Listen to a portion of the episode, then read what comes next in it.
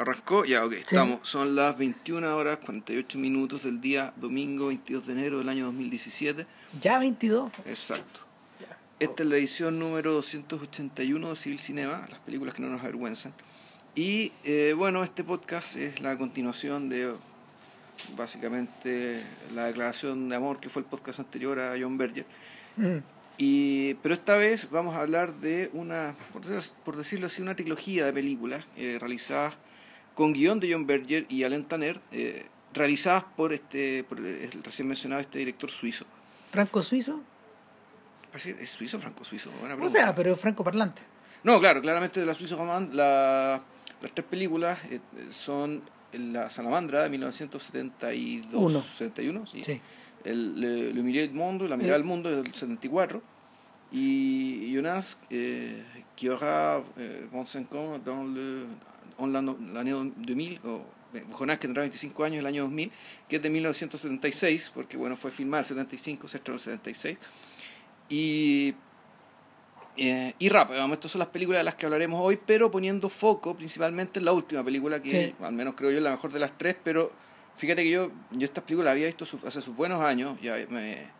Cuando originalmente quisimos hacer el podcast, pues y Sí, después algo pasó, no sé qué pasó. ¿cachai? nos Y, trampamos. o, o- y es que yo vi las, parece tú no viste las películas. No, yo no las vi en ese momento, claro. No las viste, claro. Creo que las bajé yo, ponte tú tú. las bajaste, me las pasaste, yo las vi. Claro. Sé que es que hacer un podcast de esto, pero sobre todo la película de de Jonas, la, la tercera, que es la mejor de todas. Porque a nosotros nos llamó la atención, creo que tú me habías dicho, ¿Ya? no, me acuerdo ya, pero, pero en el fondo, eh, en ese tiempo ya tú me habías pasado About Looking, mirar en, en- en la versión en español de John Berger, el el primer libro libro de de ensayo. ensayos, claro, claro. el primer libro de ensayo. Entonces, eh, en, eh, en ese momento uno se pone a buscar más cosas y aparecen distintas, aparecen, no sé, pues, distintos tipos de distintos tipos de artículos o de novelas o cosas que, que, que surgen en torno a John Berger, pero además surgen estas películas, y yo te dice, yo te, yo te decía, Alain Tanner es el realizador suizo más famoso ¿Mm? Después de Godard. Eh, y, y claro, la, pero Tanner es una persona que era cono- bastante conocida como en los 80, Ya. más o menos. Y es un sujeto que, que era un visitante asiduo del Festival de Cannes, era un visitante asiduo de, de los distintos certámenes del cine europeo. Eh, Suiza prácticamente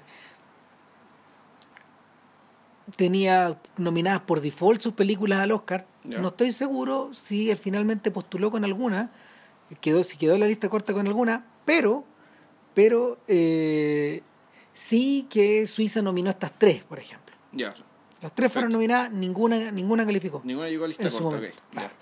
Entonces, entonces lo que lo que le ocurrió de alguna forma a Tanner es que eh, inevitablemente, a medida que los años pasaron, él entró en el mundo francófono a dar vuelta.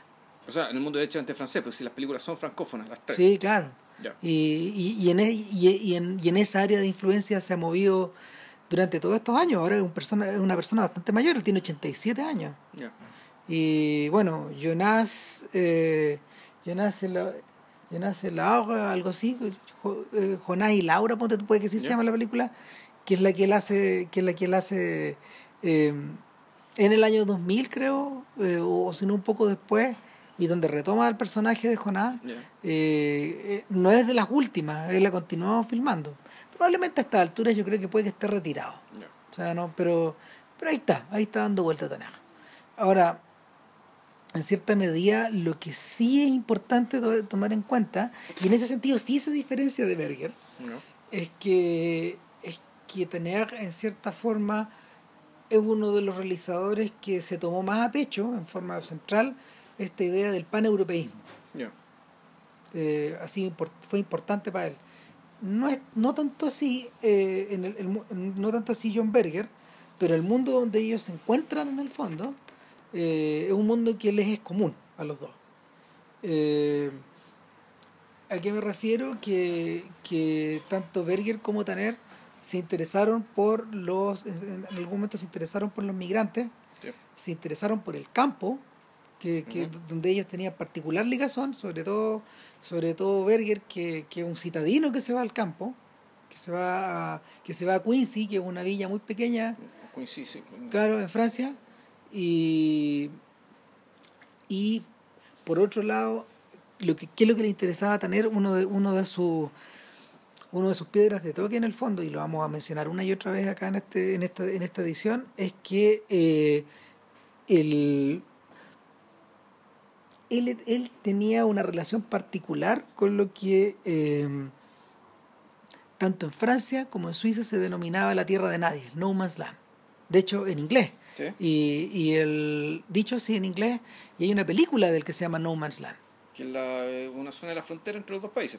Claro, eh, es, la- es el décimo largometraje, esto ya en los 80. Ya. Esto ya en los 80 y, y este gallo eh, en cierta medida eh, es algo que menciona va- menciona eh, el- los personajes del- del- de la mitad del mundo también que hablan de este no man's land que existe entre los dos países y es y que es una especie de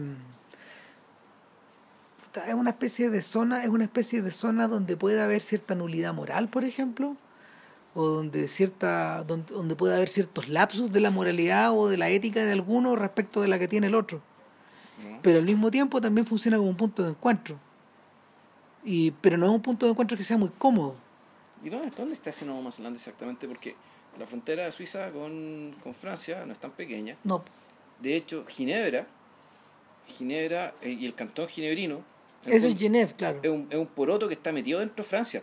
sí claro que sí O sea, tú decís, eh, desde el sentido común, digamos que está ahí, el, geográficamente hablando, Ginebra más parece, en realidad está en Francia, que está una cuestión que está metida dentro de Francia. Bueno, en algún momento, en algún momento uno de los personajes eh, de Jonas hace referencia a Marie, hace referencia a Annecy. Annecy. Que, que, que, que ella, ella, ella pasaba las noches ahí. Ya. Entonces, si, si yo estuviera bien, me estaría allá en Annecy todo el rato. Eso dice. Entonces, yo creo que se refiere a ese sector. Ahora, eso debe quedar cerca de Génova también. De, perdón, de Ginebra. De Ginebra, a ver, la, tanto la salamandra transcurre en Ginebra Sí. y Jonas transcurre en Ginebra y sus alrededores.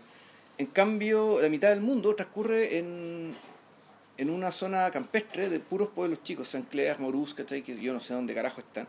Y en algún momento, una parte muy pequeña de la película transcurre en una ciudad grande que uno podría identificar como Ginebra, pero no estoy seguro, pero claramente una ciudad francesa, una ciudad de, perdón, de la, de la Suiza de la, de, de la Suiza francesa, pues en Ginebra, Lausana.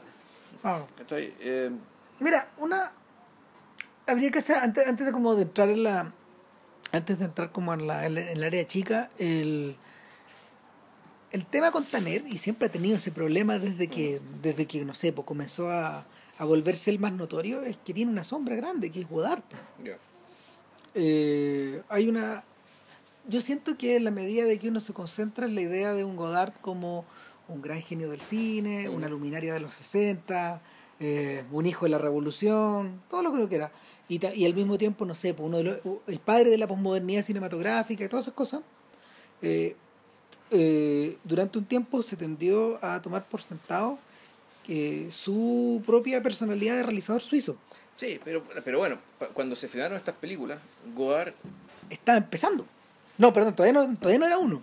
claro, Godard era un cineasta francés. Claro. O sea, era que nació en Suiza, digamos, por esas cosas de la, por esas Claro. cosas de la vida, digamos, fue a parar en Francia. Era un cineasta francés en crisis y con ganas de volver. Era un cineasta de la nueva ola que está ahí en que, Francia, que importante. estaba en Grenoble Claro. en eso, en- en- durante ese momento. Y, y- y todo lo que se quiera, digamos. Entonces, Entonces, eh, en la medida de que Godard volvió, puta, volvió, a film- volvió a filmar prácticamente solo en Suiza. ya. Y, y todo el cantón ginebrino al que te refieres tú se ha convertido en su coto de casa.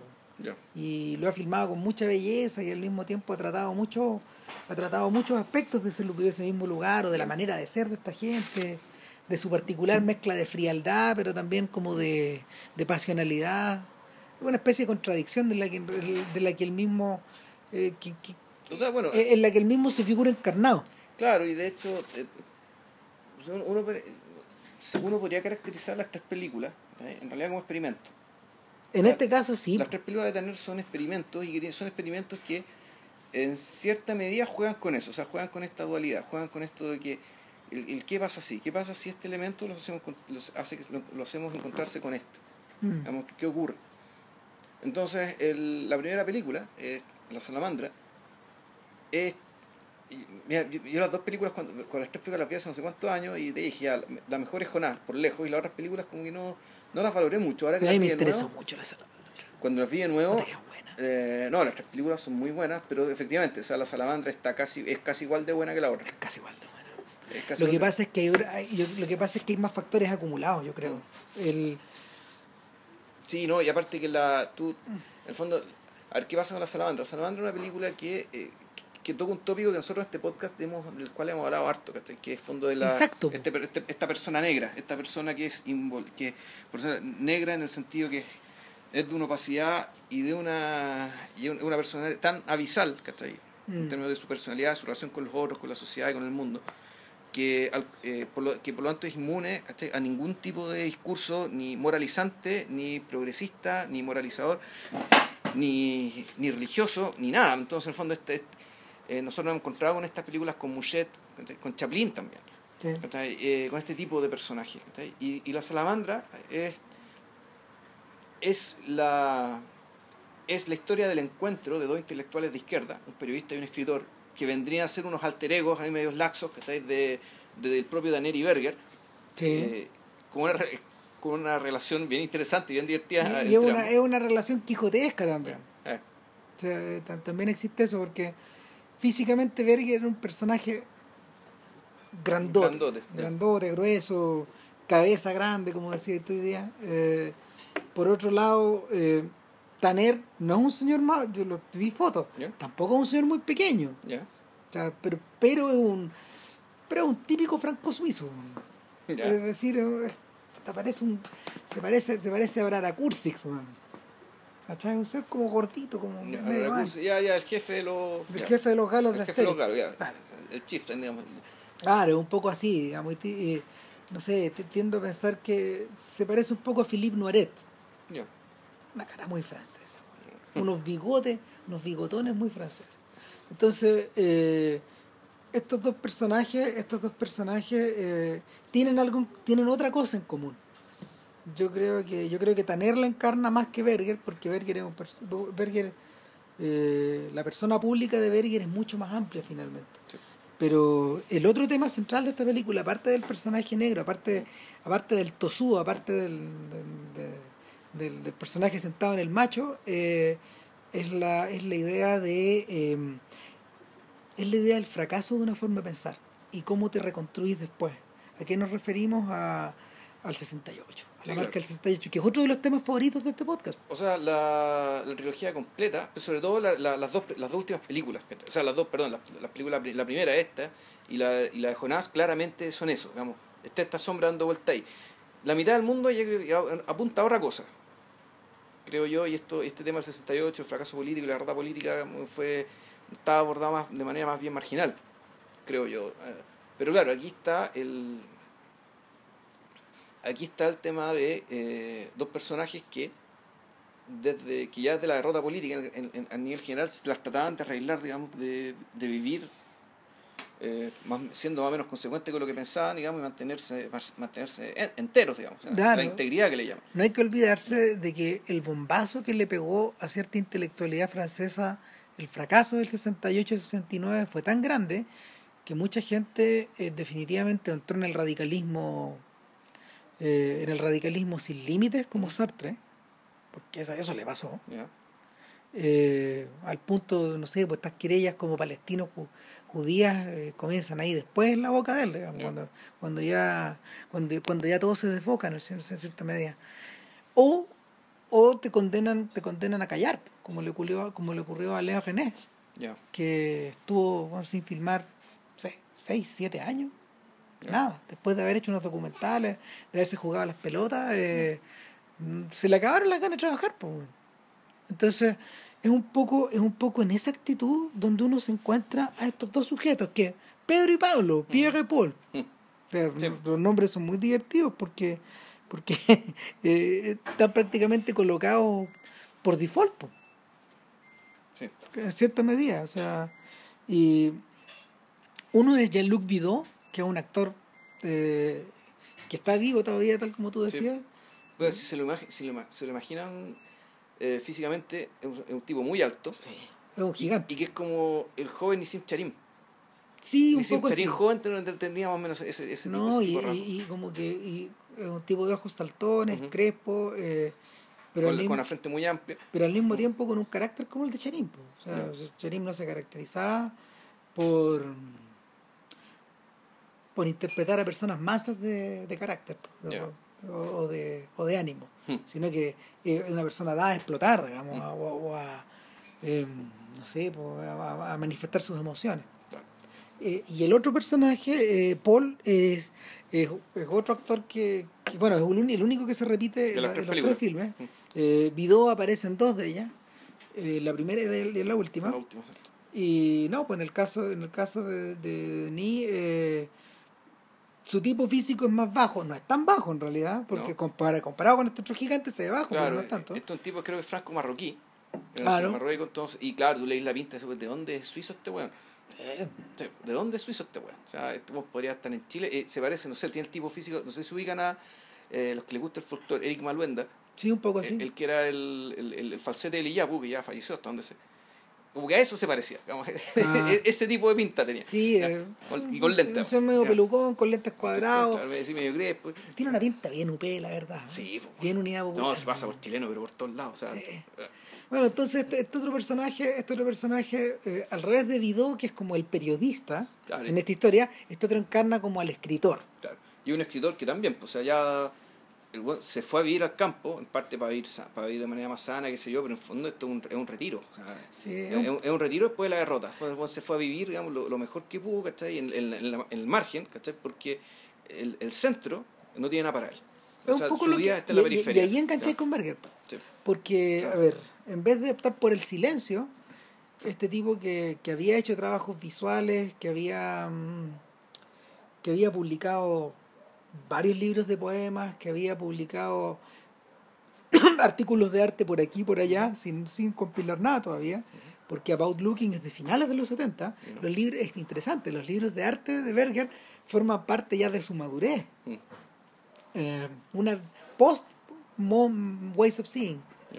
Y son compilaciones, obviamente, de textos anteriores, pero como que él se toma en serio esa faceta después, pero, pero antes es un novelista en el fondo, un novelista y este periodo, este periodo donde, este periodo, ¿cómo se llama?, de, de introspección, donde, donde él se va a Quincy y se, y se, se empieza a relacionar con campesinos, y, y de una forma pura y dura, es decir, cultivando el campo igual que ellos, cagándola también. Yo creo que de haber pasado hambre, no sé, o sea, no. Es un citadino que llega a meterse en la ciudad, pero llega. Pero en el campo. Perdón, perdón, llega, llega a meterse al campo, pero, pero llega prácticamente contrabandeando ideas nomás. No, no, no no, eh, en alguna parte, y creo que en el documental de The Art of Looking lo explican un poco también, eh, y es que cuando el personaje llega, y no llega solo, llega con su mujer y sus Sí. cabros chicos, un poco parecido a lo que le ocurre a Paul, Claro. eh, puta, la gente lo mira como si fuera, no sé, como, como si fuera un marciano. No, no, al, al pri- al principio no, al principio no enganchan mucho con él. Le, le cuesta entrar en este, le cuesta entrar como se llama en esta, en estos ritmos centenarios que tienen estas personas. Sí, bueno, yo, yo imagino que el ejercicio real, digamos, más allá del efectivamente el agotamiento, el, el, el agotamiento y el desgaste que te significa ver que eh, la zona urbana donde se acumula la cultura, donde se genera nueva cultura, en el fondo está tomada por los malos, como que los malos ganaron y por lo tanto, el, básicamente tú lo que hay a ver nomás es la estridencia, ¿cachai? De los buenos que ganaron. Es- Es bien posible, ojo que lo estamos mencionando también, de acuerdo, o sea, haciendo eco de- del, del escenario actual también. pues. Claro, es algo que, en el fondo, la, la cantidad de gente que sueña con irse por distintas razones, porque tienen que ver con lo mismo, ¿no? O sea, que, que Santiago se hace, se hacer eh, práctica o estéticamente invivible, en algunos Ah, momentos. y si lo y si lo extendí un poco más hacia afuera, no sé, pues, estas marchas estas marchas rosadas de ayer, weón, que fueron gigantescas, desmentidas en forma desmentidas en forma insólita weón, por el secretario de prensa cuando weón dice que eso no fue así, Claro. o sea, la evidencia está en las imágenes, eh, puta, finalmente dan cuenta de un malestar que es más que profundo. pues. Claro, el, el, pero el, ah, yo aparte de eso, que mi argumento iba por el otro lado, iba que el gesto de arrancarse, que, un, que, un, que mucha gente tiene, digamos, yo creo por parte por lo mismo, ¿no? O sea, porque la ciudad se está convirtiendo en algo que ya no manejáis, que se maneja con valores que no son los tuyos, y que eso se expresa en la vida cotidiana, ¿cachai? Y, y de una manera tal que está enfermando a la gente, o sea, no está enfermando todos. Eh, y desde hace tiempo ya. El, el tema está, eh, yo creo que va por la... También está el punto de irse para poco el gesto del, de este famoso cuento chino acerca de que, que nombraban, del, de, que, de que había una tradición de pintar los pajaritos. ¿sí? Entonces que la gente llegaba a pintar los pajaritos, llegó un maestro que estudiaba había pintado los pajaritos con siete trazos, entonces estaban todos los tipos estudiando a, a los siete trazos del maestro chino. Hasta que un día alguien dijo, no sé qué, hay que volver a mirar a los pájaros. Ah. O sea, el, en el fondo, para alguien tan importante, para, para alguien que era tan, eh, como Everger, para el cual era tan importante el mirar, yo creo que el ir y arrancarse de tipo de lugares es de redescubrir la mirada. O sea, es, mirar otras cosas, ¿cachai? Y empezar a hacerte consciente también de, eh, de ciertas cosas que pasáis por alto, básicamente, puta, por el ruido. Claro, en, en esa medida, por ejemplo, tenía a Pierre y a Paul en dos posiciones que son medias antitéticas. Sí. O sea, cuando, cuando la película comienza, van, eh, y vais viendo lo que le pasa a cada uno, bueno, básicamente esto ocurre a partir de un, de un hecho policial que... Yo- Claro, o sea, mira, es- esto Suiza es tan aburrida, ¿cachai? Tanto que no pasa nada, ¿cachai? No. Que iban a hacer un programa, de, un programa de televisión de un hecho policial que ni siquiera terminó en asesinato, sino que fue, puta, Un conato, un, confuso incidente en el cual, como dirían los pacos, digamos, un confuso incidente, los periodistas de una tipa, ¿cachai? Eh, llamada Rosamunda, Aparentemente, le pegó, un, le pegó un tunazo, ¿cachai? A su tío. claro. Ni siquiera lo mató, digamos, o sea, No. fue, uh, fue un accidente, Y- entonces y, Suiza de como no hecho- pasa nada, y de, ¿cachai? y de hecho las primeras imágenes de la película son las de un sujeto mirando por el cañón de un fusil, Claro, que es el tío, y, y son puros primeros planos. tipo primer plano de él, del si fusil, es como si estuviéramos viendo eh, distintas instantáneas de una fotonovela, por ejemplo, pero manipuladas de una manera muy truculenta. Claro. Entonces hay un corte y después de eso vemos un tipo llamando por teléfono que es Pierre Claro. y bueno, básicamente explicándole a Paul. No, no, ni siquiera. No, no, Pierre- miento. No, a Pierre le dicen, oye, Juan, ¿sabes qué? No, Está no- contestando el teléfono. Claro, está contestando, está, llam- está llamando, o está contestando, no acuerdo, que te habla con el bueno en París que le dice, oye, Juan, ¿sabes qué? Vamos- nos vamos a orar en pagarte. Eh, pero igual, puta, trata de sacar los reportajes de Brasil, porque el Juan fue a Brasil a investigar unos, unas movidas truchas, ¿cachai? De uno de los bancos suizos. De- del, del, del, del, del Credit Suisse. del Credit Suisse parece que era. Y entonces dijo, puta, aquí voy a quedar sin ni uno. Eh, y más encima tengo que terminar este reportaje y para colmo tengo, el- tengo, este, en- tengo esta cuestión que me encargaron de la tela acerca de este crimen frustrado. Ah, ¿cachai? De la- y, está sub- y ahí empieza a sub- a- con la idea de subcontratar. Y ahí es donde llama a Paul. Entonces, Ahora, claro, una tipa le dice, ¿por qué no llamáis a tu amigo Volvo, a tu amigo escritor? en paralelo, el que nos va lo que, la que nos va informando de todo esto es una narradora Claro, en tercera persona. ¿Quién es? No sabemos. no sabemos. Y para estos, para estos efectos tampoco importa mucho. No. Pero una narradora muy en la muy en la cola de lo que era la Nouvelle Vague, digamos. O Sí, sea, claro que sí. Muy muy la cola de, este- de- de- de- de- este un, un narrador que simula ser, simula ser neutral, Sí. pero en realidad no lo es. No, claro. Neutral en términos afectivos y en términos ideológicos. Y a poco te das cuenta, claro, que es una narradora que, eh, que, que tiene una mirada ya definida, digamos. De- Sí. De, de- de- de- este personaje que una, y una narración que también, es, más que para hacerte avanzar la historia, al fondo lo que te hace es, es, es, es complementar ¿cachai? cierta atmósfera de lo que le pasa a estos sujetos, de lo que piensan estos sujetos. Ahora, Lo que recuerdo. el, lo, que, lo que pasa acá es que eh, en esta subcontratación te das cuenta al tiro de la personalidad de los sujetos. Claro. O sea, Pierre es un sujeto que está alienado, está que, que anda saltón, weón, que, que está trabajando. Da la sensación de que es una persona que pasa mucho más tiempo encerrada que afuera, por ejemplo. De que tiene tanta pega, porque para poder parar la olla le pagan muy mal, entonces Claro. para poder parar la olla, para poder pagar las cuentas, tiene que estar trabajando permanentemente y mucho. Claro. En cambio, Paul es un poco lo contrario. Lo que él hace es haber seguido un lugar donde, era- donde es lo bastante barato para poder pagar sus cuentas y en vez de y para poder tener tiempo para escribir lo que él necesita, escribir, Se contrata eh, en pegas estacionales y en ese momento cuando lo llaman, digamos, Está y pintando una casa. literalmente lo, lo llaman y está pintando una casa. O sea, y está pintando con está pintando con otros con otros personajes que de alguna no son inmigrantes. Sí, claro que sí. Entonces ahí te, ahí te, ahí engancháis con la idea de, ahí engancháis con la idea de, de- de- con la intuición que Berger tuvo al trasladarse a Quincy, es que en realidad originalmente no lo hizo tampoco solo para vivir con la gente, solo para vivir con los locales, sino que lo que a él le llamó la atención, eh, y, y ahí no me acuerdo por qué le llamó la atención, es el aumento de la inmigración de turcos, de marroquíes, de etíopes en ese momento.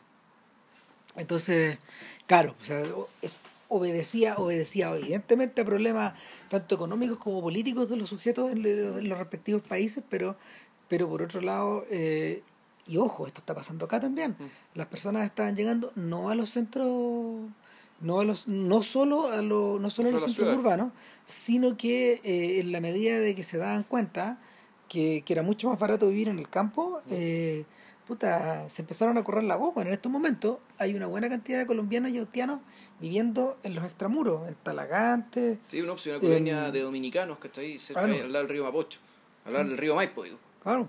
Entonces, Entonces, donde transcurre el pejezapo, sí, ¿cachai? Ahí. tení, tenéis anillos de esas personas que están creciendo y de alguna forma como fundiéndose o al mismo tiempo apoyándose entre ellos Claro. mismos, ¿cachai? Pero, pero claro, esto está pasando hacia afuera, digamos. Es algo que también se ve en Sin Techo ni Ley de po. Ya. cuando la chiquilla, eh, que es la protagonista, Sandrine Bonner, puta, finalmente ya llega, la última estación llega al campo, ¿cachai? Y, y, y, y hay, hay, hay obviamente, no sé, pues hay un personaje que es intelectual que la interpela, pero por otro lado, ella también alterna mucho con la gente de África, que está llegando ahí, y ahí, y eso sí que son peces fuera del agua ahí, Sí. ¿cachai? En el campo profundo, el agua, todo chancho, africano, pues. Claro, y, y manejando un, un clima, con productos, con frutos, Que no verduras, tienen nada que ver que no- con ellos. De los que no tienen pico, Idea. idea, ¿cachai? No tienen idea de nada, güey. Entonces, eh, Porque las ciudades son todas más o menos iguales, güey. Tipo. Entonces, el, el, el punto es que Berger junto a un fotógrafo se ponen a, a estudiar el El tema. apellido Jean que es. Claro, y, y- y ellos publican El séptimo hombre y algunos otros libros más en esa misma dirección. De hecho, algunas de esas fotos salen Salen en, en Jonas. en Jonas, po. Sí, y, y algunas son bien fuertes. O sea, y, pero el, el punto es que una vez que tienes estos dos ejes, claro, el gallo le dice, mira, eh, yo no sé si te puedo ayudar mucho, pero lo que yo sí puedo lo que yo sí puedo hacer es como darte mis impresiones y escribir por mi lado. Cuéntame de qué se trata esta historia. Entonces, él le cuenta esos pequeños detalles y, y ahí viene una de las grandes distinciones Sí. de la película. El tipo le dice, a ver, espérate. No, no, claro, el tipo, lo que hace, lo que hace Paul, cuando le, le, le dan los datos, ya. vas- jugar a ser Sherlock. Entonces, es efectivamente, es un Sherlock, ¿cachai? Con tres líneas, el tipo dice, ya, esta tipa, es que ahí está lo interesante, porque en lo grueso acierta, Sí, pero cuando se acierta, después vamos a ver que no paran de equivocarse. No. ¿cachai? Entonces dice, ya, bueno, esto se llama Rosamunda. Ah, ok, entonces ya viene una familia grande de campo. ¿Por qué sabéis que se llama Rosamunda? ¿Por qué creéis eso? Que Puta, no, no, no es un nombre común. pusieron ese nombre tan raro es porque los nombres cristianos típicos se agotaron, digamos, entonces ya con esta cara no sabes qué nombre ponerle. Así que ya, puta, por lo tanto, es una familia grande de campo probablemente no tenían mucha plata. Entonces quisieron, ah, puta, la mandaron donde un tío, de modo que, buen puto, no que menos que alimentar, y el tío a lo mejor necesitaba ayuda en la casa, qué sé yo, y ta, ta, ta, ta. El tío, con seguridad, haber resultado un hijo de puta, Claro. que la debe haber tenido poco menos que como esclava. Claro. Entonces, evidentemente que una chica tan joven empieza a hacer crisis, empieza a ser rebelde, se empieza a comportar como se comporte, bueno, y una cosa lleva a la otra. ¿Qué caga? puta, Y encima hay un arma porque este sujeto de seguro que era, era parte de la milicia, ¿cachai? Porque ahí Claro. todos los tienen el arma en la casa, ¿cachai? Entonces, Y, y era una persona que era muy probablemente muy orgullosa de su arma, Mm, claro. weón. la de haber sacado a cada rato, y en una de esas, weón, esta pendeja se volvió loca de rabia, le apuntó, o al revés, él trató de apuntarle a ella, y en esta y el lucha, forcejeo, ¡pum! ¡pum! Eh, y cuando Paul va, cuando Paul empieza a recopilar información, Pierre. Pierre, perdón, cuando Pierre Entonces llegan, a- empieza, llegan a ese acuerdo. Pierre Claro. hace el reporteo, claro, porque es periodista, hace el reporteo, y, este otro, con, con- esa información, él va a ir escribiendo. Va a empezar a armar. Y con esta base, ¿cachai? Que, que básicamente que, que es una base que en Ah, grueso él, él utiliza otro nombre, le pone Hippolyte o algo Ya. así. Claro. Que también es un nombre raro, digamos, un nombre de calendario, como le dicen. Exacto. De, del- de, de- de Santoral Católico. Claro.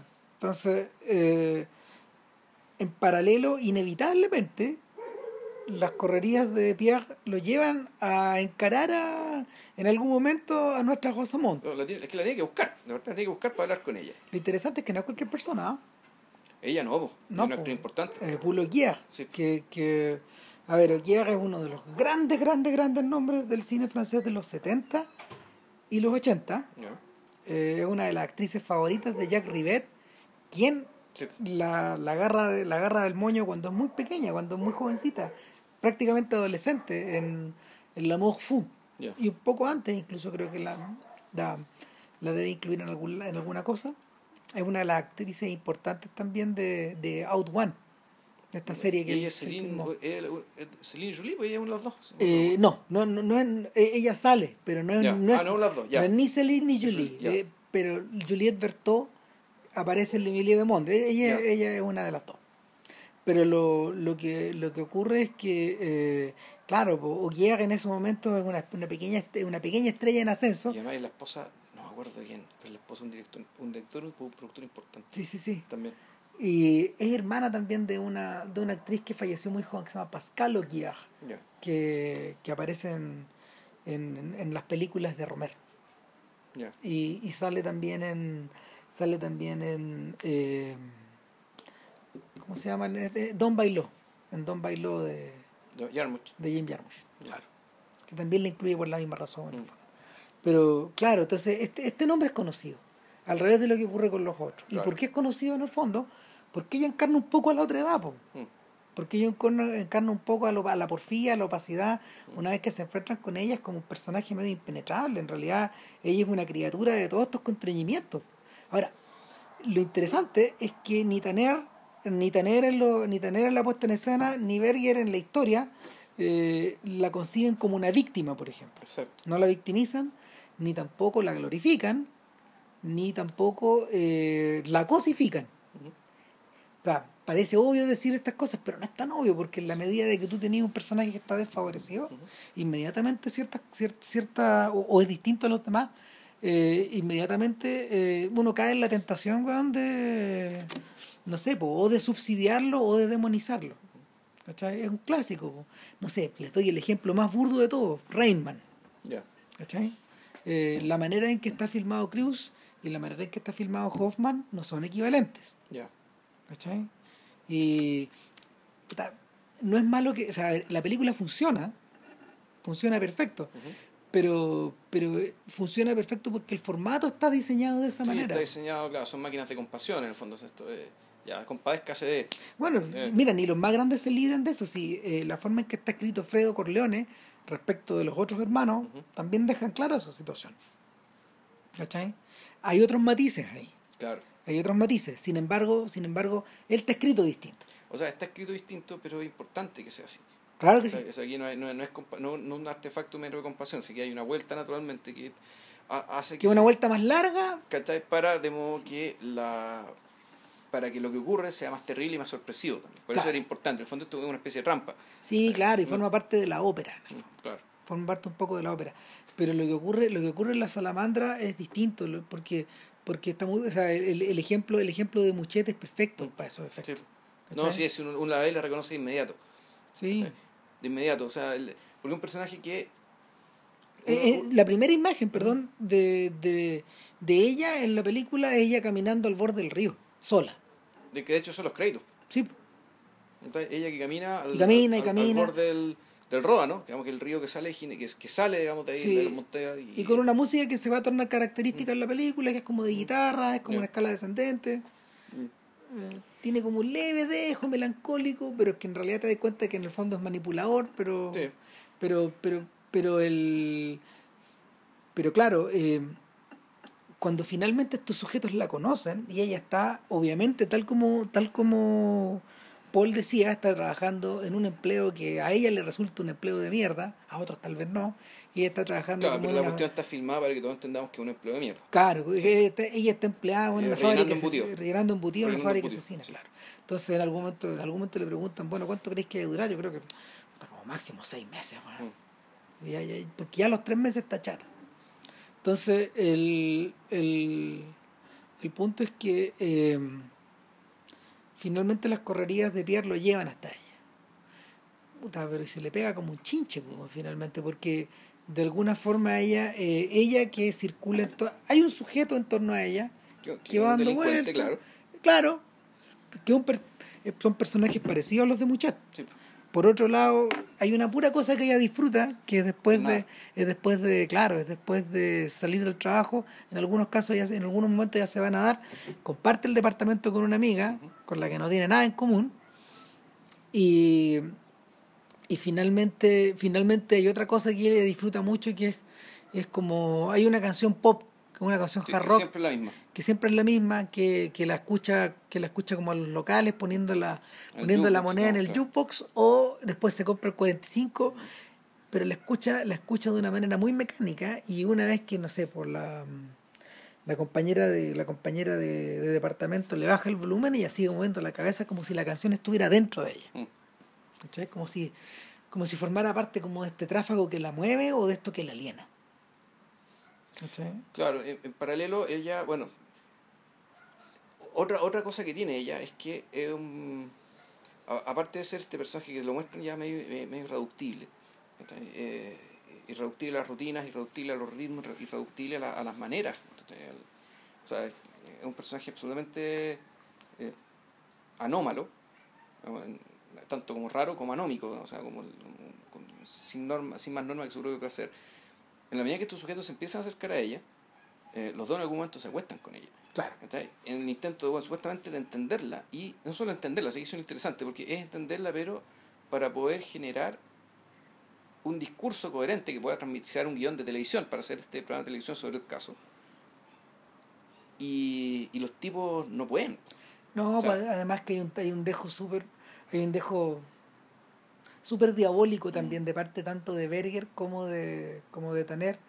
Yo creo que, yo creo que hay un tema que tiene que ver con el, a ver, hay un tema que tiene que ver con el modelo y la artista, con esa Ujú. temática. ¿Ya?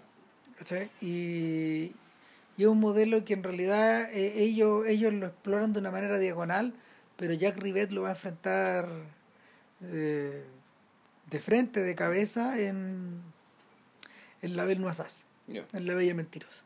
¿cachai? Muchos años después.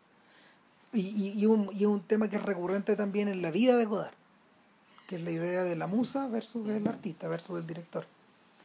ya. Y, y, y claro, po, eh, Es que interesante que esto no pretende ser una musa. O sea, no, po, no, po. Pero el- lo fuerte es que ellos tienen que producir básicamente, ellos se encuentran, y ahí tal vez está el tema, ellos se encuentran con una obra de arte, en cierta medida. O Sí, mejor po. dicho, no, perdón, es más que eso. Se No. encuentran con una fuerza de naturaleza. Eh, exactamente, exactamente. Y ellos tienen que a partir de esa fuerte naturaleza Destilar, hacer un lata de sardina. Claro, un lata de sardina, es decir, un guion para un programa de la tele de mierda, ¿cachai? Para el, para el, para el media culpa. Claro, ¿cuál, es, cuál, es cuál, es la- ¿cuál sería el acercamiento de Bresson a eso? Que en el fondo lo hace Bresson con Muchet. Depurar, pelar, pelar la cebolla, pelar, pelar, pelar, ¿cachai? Dejarla reducida hasta su más, hasta su mínima expresión o, o mínimo más valiosa expresión, más pura. ¿Qué es lo que le ocurre a estos pillos? Que en el fondo aquí, aquí- y ahí está el tema, ahí está el tema como No, pero es que lo que pasa es que estáis comparando a Bresson, que deliberadamente hace una película sobre un, eh, sobre un personaje que en el fondo no existe, pero que existe. Que, sí, que le da existencia, ¿cachai? Le da visibilidad a un personaje que no es visible. No es que no exista, es un personaje que es invisible. sí, que, es un- que uno que uno es incapaz de ver a menos que haga cierta operación en su cabeza. Claro, o que, o que si lo es, eh, ya, es, es una persona. eh, es una persona. Es que lo que pasa con Bresson es que él trabaja, no por nada tiene 12, 12 largos, nomás Mm. trabaja sobre la base de absolutos. ¿Cachai? Y trabaja, trabaja, eh, él, él trabaja tanto sobre la, sobre la abstracción que finalmente, finalmente eh, el tema de sus películas se vuelve abstracto, sin ser cosa nunca. Ya. Eh, en cambio, lo que le ocurre a estos diablos es que por Pero saber... A por- Taner, ¿con lo que estamos hablando? Estamos hablando de Taner. no, no, no, a, y Pi- a- a Pierre a, a lo que Paul. pasa en esta ficción. Claro, a Pierre Paul. Y por eso el comentario es medio sardónico por parte de los verdaderos Pierre Paul, de, de Alain y John.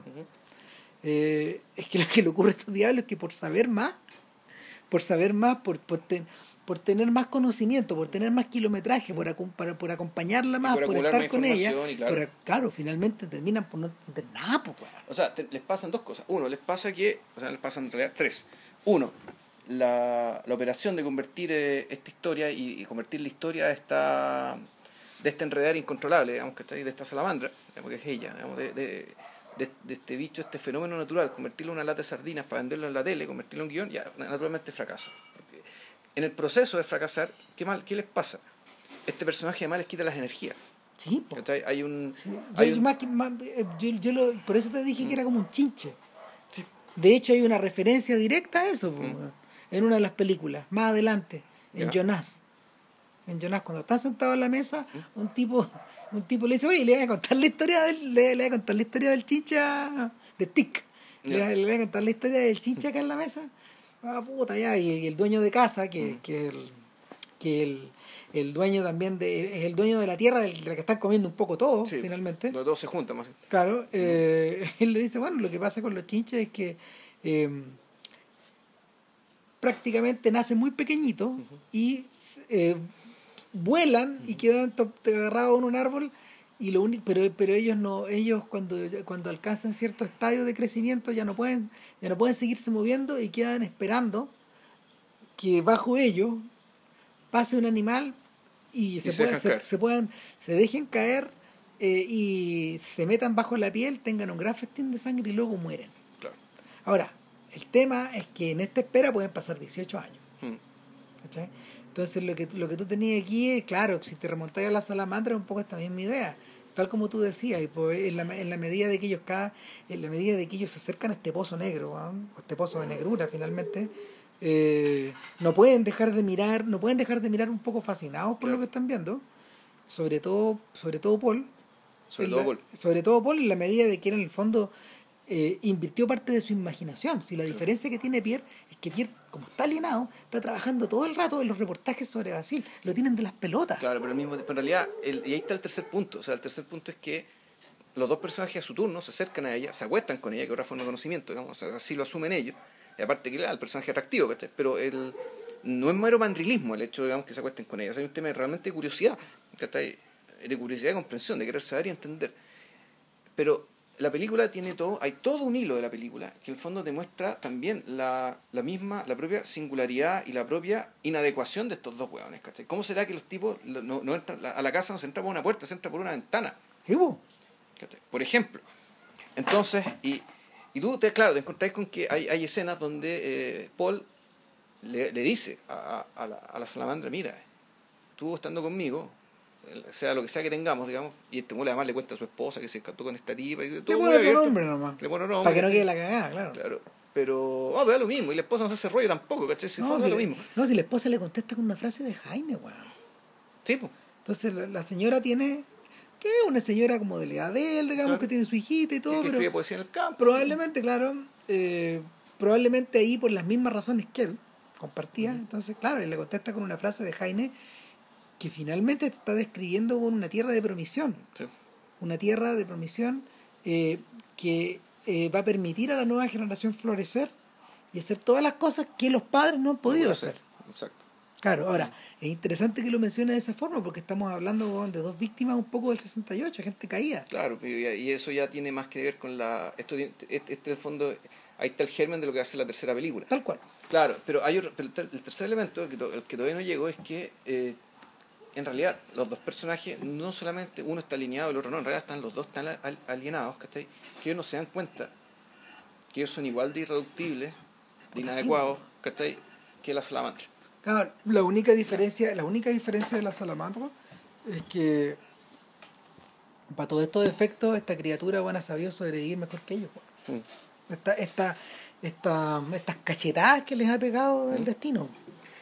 No, y la historia. Sí, pues y ella, el, y ella además, porque estos tipos además se aferran, básicamente el tema, claro, el tema es compromiso político, el tema es Puta, claro, En el caso, en el caso, en el caso de Pierre llega a ser medio doloroso porque mm. finalmente, bueno, no sé, por los Trotsky o los Marx o las mm. cosas que tiene pegadas bueno, en la pieza, eh, son ventanas de lo que ya no fue para él. Claro. es, algo, es algo que no pasó. Entonces, y claro, y también cuando demuestran a Paul andando en bicicleta, de repente, claro, está el tipo pedaleando, él, él solo chiquito con su bicicleta y detrás el tremendo edificio, bueno, ¿cachai? Con el letrero Credit, Credit Suisse. Entonces, el, ese peso, ¿cachai? E, ese peso es, algo que por una parte los, los diferencia del resto, ¿cachai? pero la forma de sobrellevar esta, eh, esta inadecuación, esta derrota, como esto de jugar de visita, en el fondo lo hace personajes igual de anómalos, igual de extraños, igual de inasibles, que este personaje al cual no entienden y creen que es distinto a ellos. Volvemos a la idea quijotesca. Mm. ¿Quiénes son los que están equivocados de siglo en ese libro? ¿Cachai? O sea, mm. y, en la medida que tú me avanzáis, al principio pensé que es el Quijote. ¿Ya? ¿Cachai? Con Sancho, weón, teniendo claro, weón, el aquí y el ahora. Claro. Pero en la medida que te metí en el segundo volumen, puta, ya no tenéis muy claro que, dónde, está, dónde, está lo, dónde está la separación de las cosas, pues, Y en el estaba pensando al mismo tiempo que esto, que esto que, que, que trasplantado a Estados Unidos y, un, y, interesante, a una década completa antes, eh, estos personajes, estos personajes hubieran solucionado la cuestión con otra, con otro acercamiento, como lo hace Jack Kerouac con Sal Paradise y Neil Cassidy, con Sal Paradise y ¿cómo se llama el otro personaje? Me iba a decir Neil Cassidy, pero ese es el nombre real. no me acuerdo ya, pero con los, los, dos personajes de On the Road, finalmente. Creo que Neil Casadi, creo que se llama. Bueno, casi. No, ya ni me acuerdo el otro nombre, pero es que porque ahora ya uno los ubica como por el nombre de ellos, ¿no? Pero tanto Cassidy como Kerouac eran personajes que eran unos descastados. Y que en el fondo, en esta, en estas idas y en estas vueltas como, como compulsivas, de, de, desde Denver a Nueva York, de Nueva York a Denver, comparadas entre medio, claro, obedecen precisamente esto, esto de arrancarse, o van a estar yéndose o, a, o, a, o adoptar otras formas de ser. Hay un momento en la novela, de hecho, que es bastante largo, y yo, yo fíjate que la película era tan re mala, que no alcancé a llegar, a, no alcancé a cachar, weón, si, si lo rescataban, pero uno de los momentos más lindos del libro, cuando cuando finalmente Sal Paradise, eh, el, el, el, alter ego de Kerouac, se vira, pero se vira para otro lado y tiene toda una historia de amor con una chiquilla mientras él trabaja en un aserradero. O sea, y es una chiquilla que es india, creo. Pero, pero, pero tú lo ves y es como claramente un episodio pastoral eh, en la medida de las novelas pastorales que están al interior del Quijote. ¿Cachai? Ahora, eso se replica en la salamandra cuando esto, cuando este par viaja precisamente con la salamandra, van al hoyo negro, cuando, cuando viajan van a la tierra de ella. Claro, y un hoyo tan negro que ni siquiera te muestran al papá. No, es la caga. No, ese momento es fascinante la película, o sea, finalmente los tipos, la, mina les dice, oye, tengan cuidado, aquí, o sea, hemos estado con un invierno bien crudo, pero ustedes no se imaginan cómo es allá. Y los buenos se recagan de frío. o sea, es como si llegaran a Rusia, en el fondo, la, la, es la Suiza profunda, es tan profunda la Suiza que es otro país, de otra, otra estado de civilización o otro periodo de la historia incluso. O sea, es, su versión del especio de la noche. Entonces llegan allá, conocen a la mamá, que es un personaje muy simpático, bien divertido, pero también, o sea... Con, está cargo de 10 hijos, Juan. Claro. Claro. Y la figura paterna, eh, bueno, bueno, te lo muestran.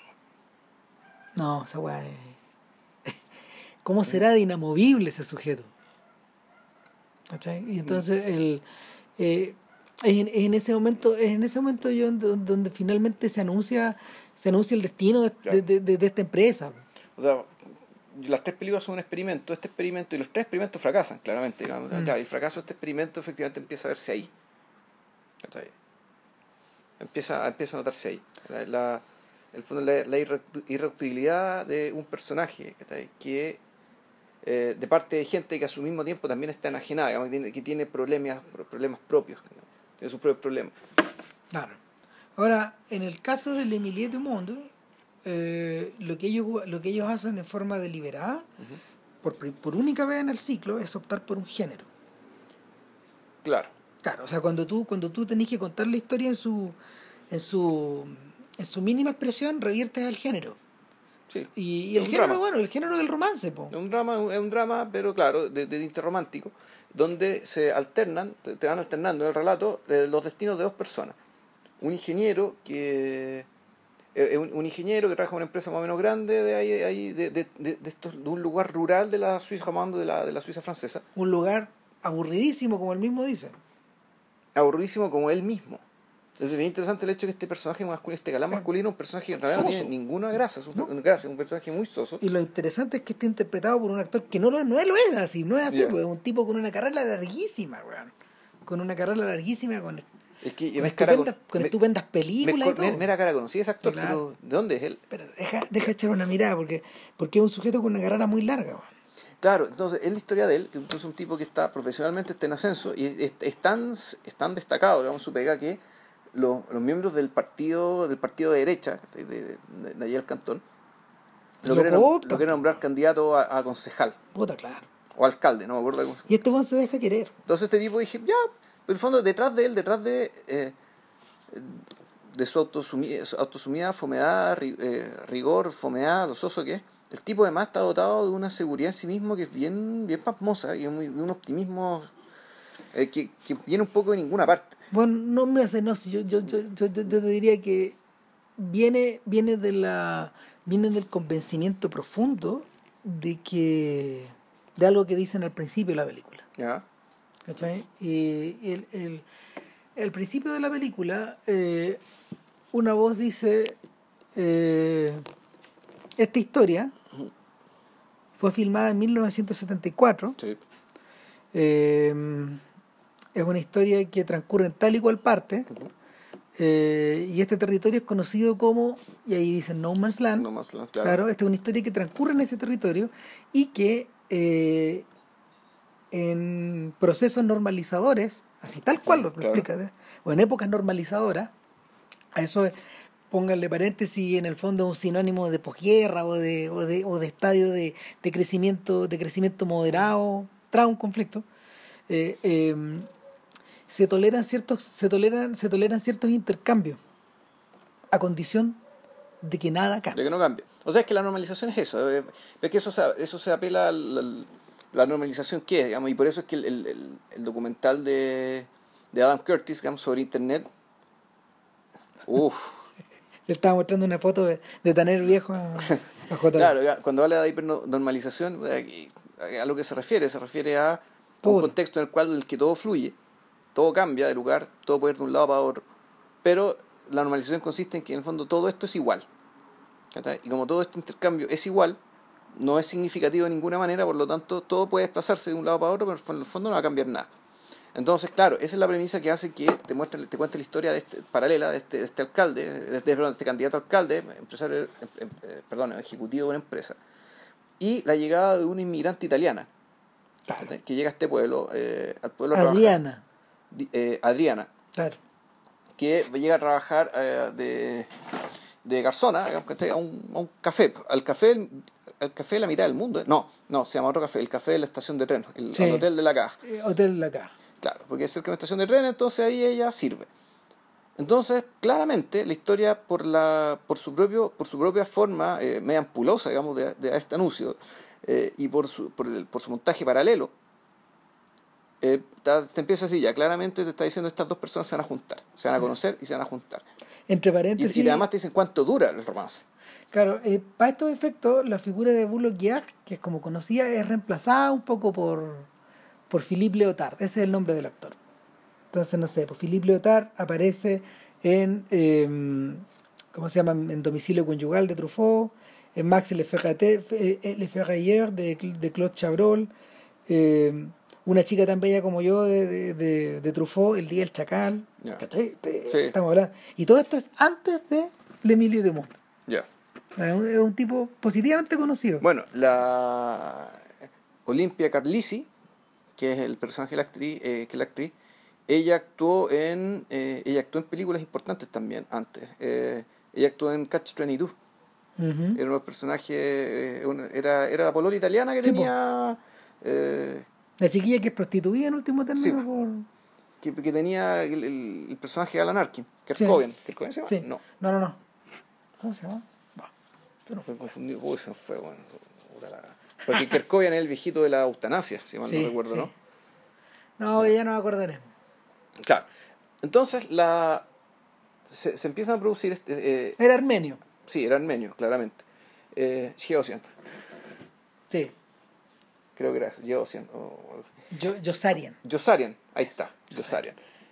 El tema es que el, se empiezan a encontrar, eh, empiezan a, eh, empieza a mostrar los tránsitos de estos personajes hasta que el momento que se juntan. Pero cuando bien, se juntan, es bien interesante eso.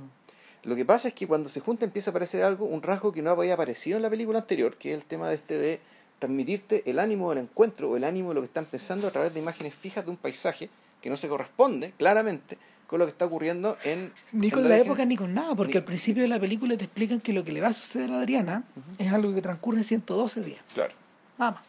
Y vamos viendo fecha por fecha, sale hasta la fecha de mi cumpleaños, pues, o sea, Sí, la mía el mío también. claro, entonces, porque esto ocurre en invierno, En invierno hay, entonces un invierno de mierda. Pues, un- Claro, entonces el, el- la, la sensación es como de tiempo, de tiempo apretujado. Sí. Y, tú, y, y, y lo otro que se produce es que eh, los episodios que van siendo divididos por las escenas también tienen esa misma sensación como de tiempo apretado, Sí. de tiempo contenido. Es un detalle importante porque Jonás hay una cosa con el tiempo. Sí, oh, Entonces, el, el, rollo, el rollo es que, tal como tú decías, estos personajes cuando se encuentran finalmente empiezan como a, a, manifestar sentimientos que eh, en las miradas de ellos, en la actitud de ellos, no, no reflejaban en absoluto. claro. Pero en absoluto. no Este tipo, este tipo que parecía tan soso, de pronto se revela como un sujeto apasionado, aunque su cara ni cagando te lo diga, digamos. Pero, y, y- pero bien de a poco.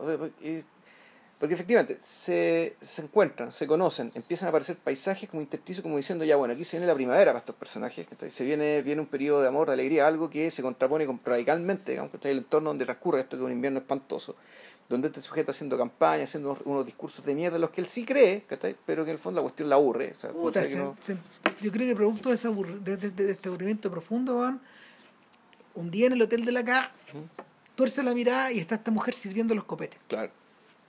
Y el tipo con esa seguridad en sí mismo que tenía Bailey dice, ¿sabe qué? Yo quiero, yo quiero seguir viéndola Todos los días. todos los días. Todos los días, le dice. Claro. Sí, todos los días. Y hablamos de un weón casado con hijos, Claro, un tipo casado con hijos, para el cual, por tanto, su vida familiar es un activo político, eh, para alguien que es un candidato. vamos. Y también puede ser un frente, ¿cachai? Un, frente, un flanco débil. digamos. Entonces, el, su forma de expresar el amor en realidad es eso, es una cuestión bien mecánica, bien como el reloj, digamos, de ya nos vamos a ver todos los días. Nos vamos a ver todos los días. Y es que es que interesante el hecho de que esto transcurre en Suiza, ¿cachai? Porque, bueno, Suiza es la mitad del mundo. ¿Y por qué es la mitad del mundo? Porque está la idea de que en el fondo el, el norte y el sur de Europa, ¿cachai? Confluyen ahí. Sí. Entonces, el, bueno, de Ginebra se dijo en su momento, ¿cachai? Sobre todo cuando, en, en la época de la Revolución Calvinista, donde llegaban los tipos que eran perseguidos por la Iglesia Católica en la época de la Contrarreforma. Ginebra se convirtió en la, era, le decían la Roma, le- la nueva Roma, o, o la Roma, la Roma de los Alpes, si mal no recuerdo. Porque claro, es una ciudad que, es una ciudad que acogió. Es una, es una ciudad de inmigrantes, eso se lo advirtió, llegaron inmigrantes puta, de, de, de, no sé, de Francia, de Holanda, hugonotes, llegaron por montones. Eh, y que el- y sin embargo claro me imagino que to- todos los problemas con la migración que había digamos que te hacían pensar bueno pero esta es una ciudad de migrantes Ginebra en particular Ginebra es una ciudad una ciudad hecha en buena medida por la gente que durante la época de la reforma arrancó buscando refugio en la ciudad No, y no solo eso, eso se repite van en las dos guerras. Mm. ¿Cachai? Eh, em, Suiza fue la ciudad del Dada, fue la ciudad de Joyce, o sea Ginebra perdón, perdón, Ginebra, claro. Fue la ciudad del Dada, fue la ciudad No. de Joyce, fue la ciudad de... ¿Quién más estuvo, estuvo refugiado en Suiza? Einstein no estuvo refugiado en Suiza Sí, Un tiempo. vivió. Chaplin. Einstein se convirtió en ciudadano suizo. O sea, en un momento que ya mandó toda la chucha y, y dijo, se acabó esta weá, digamos. Chaplin terminó en Suiza Sí, en Baby. En fin. Claro, entonces el, el punto es que la, este lugar, la, mi- la mitad del mundo, también se llama la mitad del mundo, es un restaurante bien elegante el cual este tipo llega a, Ah, a la, a- la tipa y la corteja largo tiempo, digamos que antes de que finalmente se acuesten. Y después tiene una vida sexual muy activa, digamos, porque la, actriz pasa mucho rato el tiempo sin ropa. Eh, y además tú te das cuenta que eso que es lo que me da más pena, ¿cachai? que el personaje de él es un personaje en fondo que se empieza a soltar y se empieza, se empieza a liberar, pero le toma mucho tiempo. Pero lo, lo, que da pena en el fondo es que eh, cuando la, la escena que la muestran con la esposa no está pero ni cerca, eh, ni cerca de ser así. O sea, el tipo recién con esta, con esta, con esta mujer, digamos, con esta relación, parecía ser estar realmente vivo. Parecía estar realmente a gusto. Y no. y siendo él. y no, no recitando digamos, el, eh, el guion o cumpliendo las expectativas que se tenían de él. Entonces la, eh, pucha, la, la película trata de cómo esta relación se va desarrollando, cómo esto, el- esta relación termina, eh, termina forzando a este sujeto ya diciendo, ¿sabes que ya te- terminamos con la mentira? Bueno, casémonos. Mm. ¿Y qué pasa ¿cachai? cuando esto empieza ya a ser conocido públicamente? ¿cachai? Y, y pese al optimismo de este sujeto que decía, no, si esto, sí, estoy con ella, pero qué, no pasa nada, voy a salir elegido igual, ¿cachai? y lo tengo todo bajo control.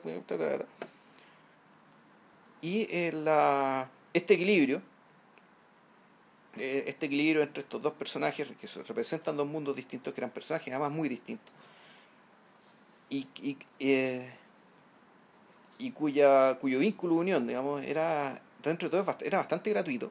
O sea, era gratuito en el sentido que venía un poco de la nada, ¿cachai? No era, no era tan evidente, ¿cachai? La razón por cual ellos podrían querer estar juntos. Pero no es que están juntos, ¿cachai? Efectivamente esta cuestión se convierte en algo, se- convierte en un núcleo, se convierte en... Pero un núcleo que básicamente es incompatible con el entorno. Entonces la, la película, así como es, un- como es una historia, de, es básicamente es la crónica de una, de una disolución que fue anunciada ¿cachai? De- desde el principio. Entonces, claro, la, la, la, la película, en el fondo, de, de a poco te va empujando y dando a entender para dónde va esto. ¿cachai?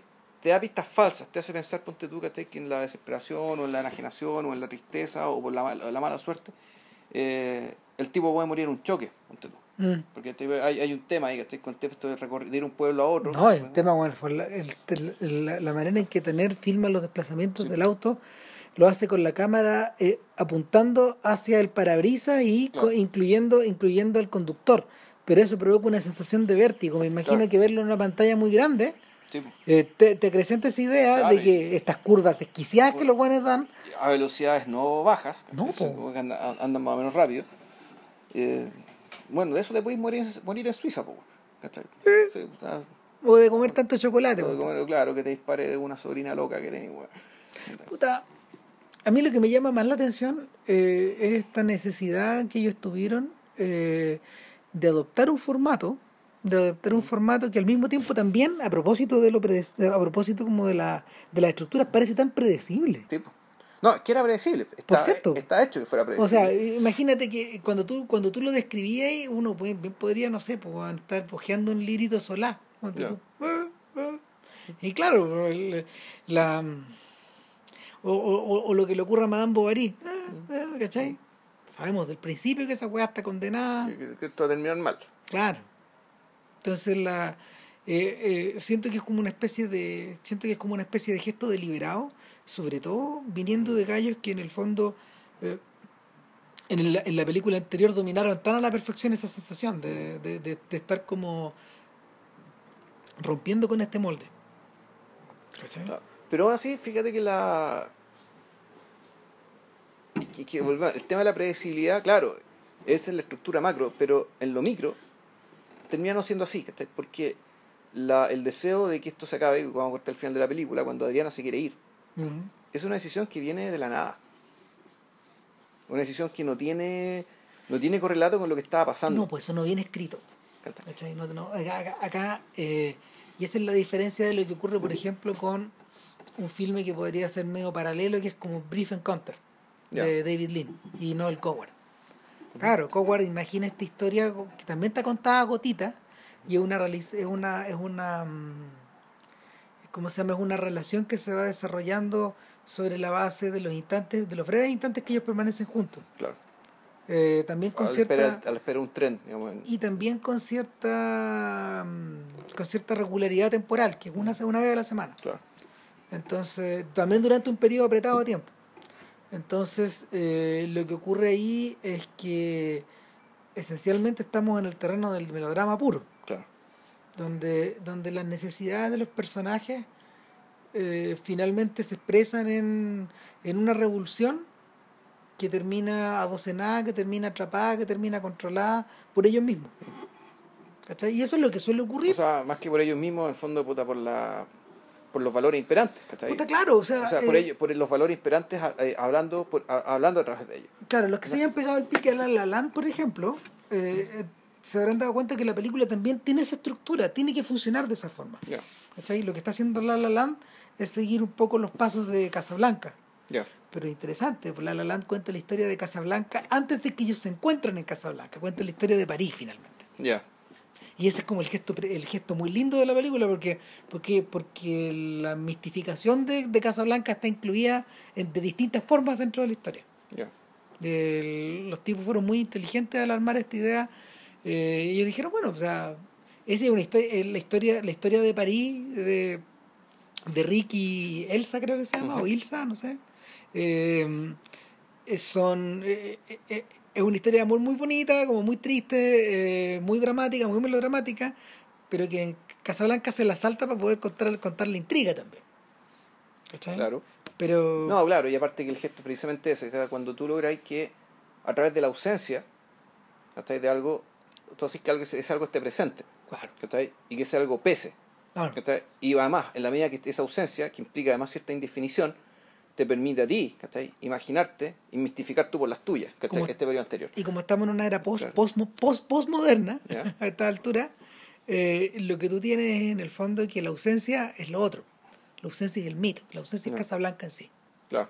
¿Cachai? Y también funciona. lo- a esta altura del partido podéis descubrir que funciona de la misma forma. Para los dos lados. Mm. ¿Cachai? En Casablanca funciona para París, pero en La La Land funciona. Para el futuro que no sabemos qué va a ser, digamos. O sea, Claro, o que ya sabemos. que sabemos cuál va a ser. Sabemos cuál va a ser. O cre- creemos saber cuál va a ser. Porque, porque la historia, porque esta clase de historias han sido contadas tantas veces que ya sabemos cómo son. Sí. ¿Cachai? Eh, y en, en este caso no. En este caso tenía una, tenía una vuelta más.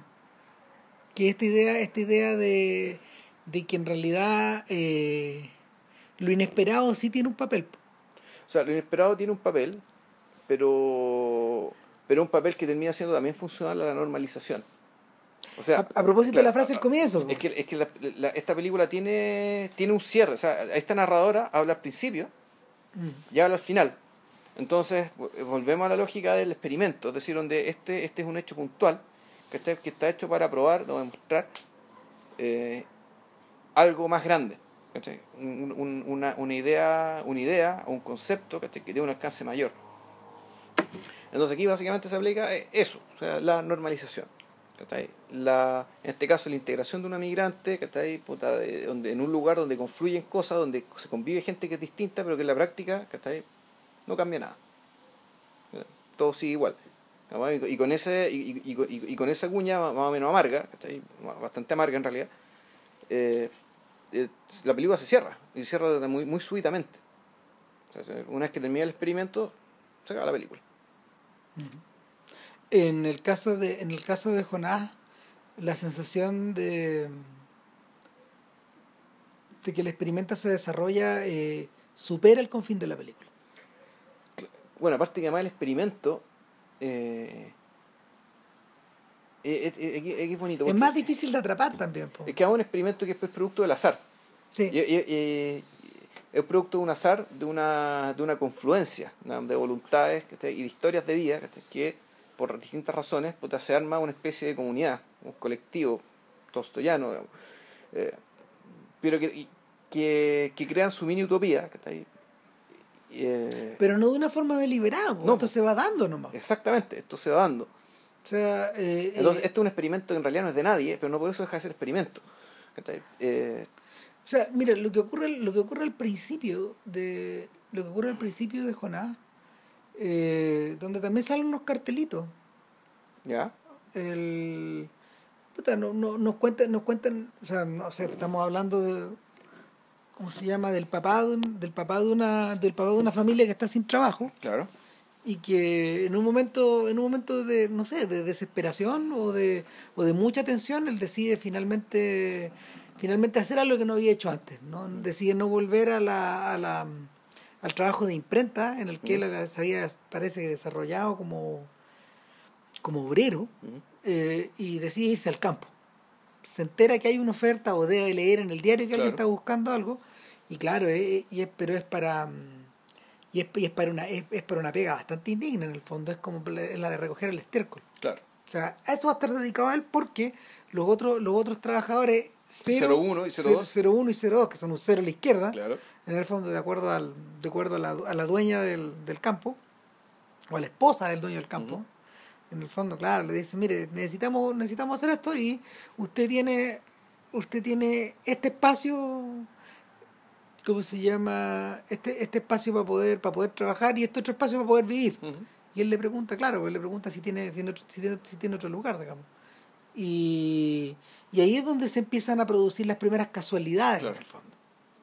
Porque... Entonces primero se juntan estas dos familias, o sea, la familia de los dueños de este terreno, donde está caracterizado por un tipo que eh, no sabemos si tiene filiación política de izquierda, pero sí sabemos que un tipo absolutamente contracultural, que vive en el campo también arrancando la huevonera, y porque él tiene además un interés prácticamente medio insano hacia los animales, y creo que en el sentido de que le interesa más que las personas. O sea, este es un tipo que cuya, cuya vocación contracultural eh, proviene de una, de una importante misantropía y eh, acompañada por una especie de idealización del mundo animal. Ya, como, que ya del, del, ser humano, la sociedad humana, digamos, no espera nada. Ojo que, ojo que representa un tipo humano que después se desarrolla vía Greenpeace o PITA o distintas otras distintas mm. otras variantes. Los animalistas, estamos hablando de una película que transcurre en 1975. Exacto. Entonces son filmadas en el 76, pero transcurre en el 75. Entonces estamos hablando del comienzo de eso. ¿Sabéis qué? Mientras, mientras, mientras yo veía la película, yo tenía la sensación de estar viendo distintas víctimas de un naufragio.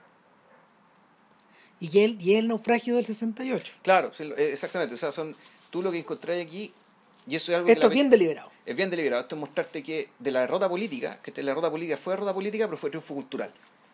Que esa derrota política surgieron distintas formas distintas de enfrentarse al, al, al, mainstream o a la forma de vida común o, a la sociedad reaccionaria y que redundaron en, distintas, en toda esta, en, el fondo, toda esta fauna. Es un abanico de hueones. un abanico de forma de entender la vida, digamos. Entonces, están, esto, están, este sujeto animalista, la esposa, es bruja. Es derechamente bruja y un personaje además que tiene esta otra cosa interesante y que ella va supuestamente a ayudarle a los inmigrantes, ¿cachai? De una forma en la que ella le ayuda a los inmigrantes acostándose con ellos. Sí, tiene una suerte de ninfomanía que está ahí como controlada. Claro, controlada, en fondo una especie hermana de la caridad, ¿cachai? Que un de puta parte de la caridad implica eso. Eh, Está a su vez este otro obrero, que es un, claro, un, un, tipo, eh, un tipo de izquierda. Educado. Educado, pero siendo obrero, ¿cachai? por lo tanto, educado, eh, igual que Proudhon, digamos, que educándose en su pega, leyendo, leyendo los libros que tenía que corregir o los que tenía que imprimir. Después aparece otro personaje que el mismo de el mismo Paul, Denis, Denis personaje Gerard Denis, Jules Denis, ¿cómo se llama? Jacques Denis. Jacques Denis. Este es el, tipo con pinta chileno, que resulta que es un profesor de historia que él trata, él a su vez, que puta, trata de hacer la revolución a su manera, puta, haciendo clases, que está haciendo unas clases divertidísimas y muy interesantes, puta, me habría, me interesado, me habría encantado tenerlo de profe este weón. Y este sujeto pero, pero al mismo tiempo son unas clases medio inclasificables, pues en el fondo. Y los cabros lo pasan la raja, eso Él entra, él, él entra en este. Él, él, es una de las bonitas escenas de la película, pues él entra en la sala de clases con una maleta, que no es una maleta, no es un maletín de profesor, es una maleta de viaje. Una maleta de viaje, sí. La abre y saca lo primero que saca es una tremenda, un tremendo madero. Claro. Tremendo madero rectangular. Luego saca un hacha, un, un, un, machete. un machete, claro, un machete lo deja ahí. Mi papá, mi papá era carnicero y deja, deja esto ahí y después de advertirlo y después dice, eh, no, y después, después saca un intestino largo que, que en el fondo es una prieta enorme, una, pero es de, unas dimensiones... Un obsceno. Eh, claro, es, una, es, una, es, unas dimensiones recibles, recibles. Pone la weá en la mesa en la pendejería, weón, se caga de la risa y empieza, weón, a machetearla. A exacto. Claro, a machetearla en frío ahí. Y, y él dice que, ¿qué creen que estoy macheteando, digamos? Yo estoy cortando pedazos de espacio, estoy cortando pedazos de tiempo, finalmente. Entonces ahí él arma toda una alegoría en torno a eso, en torno como al ritmo también, y, y, a, declararles un poco que, eh, que una de las cosas bonitas de la película, esta idea de que finalmente el mundo está lleno, lleno de personas que eh, confunden la historia con el tiempo o mm. con el paso del tiempo. Y que las personas se enferman al tratar de eh, hacer que la historia transcurra al mismo ritmo que el tiempo del reloj. Eh, las estructuras que ambos poseen son distintas. Él lo explica de una forma mucho más entretenida, pero las estructuras que, que ambos poseen son muy distintas. Es como si estuviéramos hablando del argumento de una película y de la duración de una película, que no es lo mismo. Claro. Y de la historia de una película, perdón. Pero también, yo creo que también, lo que está pensando es que, claro, el reloj corre de una manera, pero hay periodos en la historia donde el tiempo corre mucho más rápido y normalmente está hablando de, la revo- de las revoluciones, ¿cachai?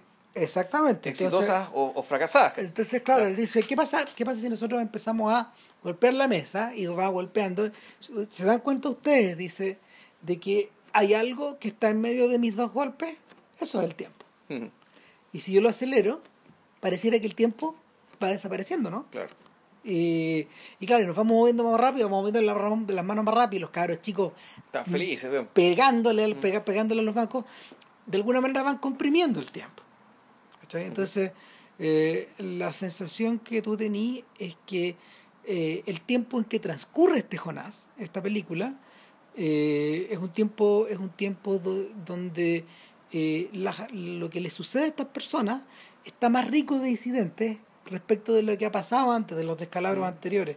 Pareciera ser que este tiempo se empezaba a comprimir, se Bueno, empezaba a volver más, más complejo, más rico. Es, es que en realidad lo que pasa es que además la aquí la cuestión no es que agarre velocidad, lo que pasa es que lo que No, agarra agarra amplitud. Es decir, Sí. son, son más historias las que se empiezan a cruzar, son más personas. Entonces aquí en realidad son más son más personas que están golpeteando. es un efecto parecido al del fantasma de la libertad finalmente Mm. que va que, que, que en la medida de que un personaje va gatillando a otro y a otro y a otro y la aparición de otro y de otro y de otro hasta que hasta que finalmente tenía una un mundo envuelto en el caos pero es un caos es un caos que es un caos que es longitudinal de alguna manera donde los personajes van abrazados o trenzados Claro, acá, eh, acá efectivamente ya tenemos este profesor, que es un profesor que puta que va a ese campo, ¿cachai? A pedir, a, a pedir verd- a comprar verduras, ¿cachai? Porque, puta, pues, es vecino de ahí Vive, cerca. entonces, puta, voy a comprar, voy a comprar eh, coliflores, bueno, voy a comprar repollo, ah, ok, bueno, y ahí conoce a este otro sujeto.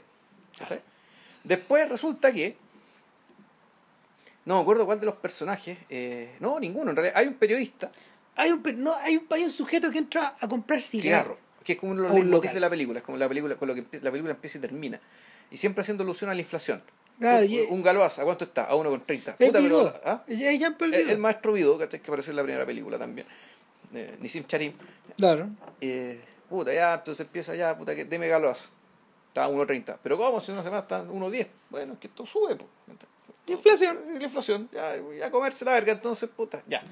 Y este weón, este weón de verdad, weón, tiene la verga atravesada. Sí. Porque el weón es, de, de todos los personajes de la película, él, él es particularmente importante porque, porque está chato. O sea, este, este, este weón está, este weón, sus niveles de ira contra la estructura van aumentando. Claro. Y es el único personaje que, contrario de lo que, a lo que le sucede a los otros, siempre mantiene la sensación de que, pese a que está incorporado a este continuo, o está incorporado a esta Mm. especie de comunidad, él siempre se ve desde fuera, él se siente desde fuera. Sí, bueno, él, él al igual que el obrero, Sin embargo, parece, parece estar al centro, tal como lo, tal como lo dibujan los niños. ya. Deberíamos volver sobre eso. Sí. Entonces, claro, este es un personaje que es un, es un periodista. Que, eh, Es que a este le pasó de todo, po, claro, este periodista es, es un periodista también de la izquierda más o menos convencional, de que se entera que viene un plan de especulación con los terrenos, ¿cachai? Que está a las afueras de Ginebra, dentro de los que puta cae justo los terrenos de este, del, del dueño de casa amante de los animales. Claro, este aguanta en un casino. Y un viejo sicón, weón, le dice, yo trabajo para el Credit Suisse. No un viejo sicón, era un compañero de colegio. ¿De colegio? Era un compañero de no te colegio. puedo creer, me había olvidado, weón. Era un compañero de colegio, ¿cachai? Que era. Puta, que era todo lo que él despreciaba, ¿cachai? Sí, claro. que- Hola, ¿cómo estás? Y ahí No, empiezan a trabajo en- hablar. Trabajo en Credit Suisse, en un banco, Y tiene una, tiene, y tiene una mujer trofeo al lado. Claro, que, que le está acompañando. Y, y este weón, puta, cacha, y, y resulta que eh, íbamos a trabaja conmigo en el banco, qué sé yo. Entonces este weón va donde está tipa del banco. Y como hacen- entre que haciéndose el lindo, y no cachando también quién era esta tipa del banco, eh, puta, obtiene cierta información acerca de, de la a- acerca de una especulación con los terrenos, ¿cachai? Y, eh, de unos terrenos que están fuera de Ginebra.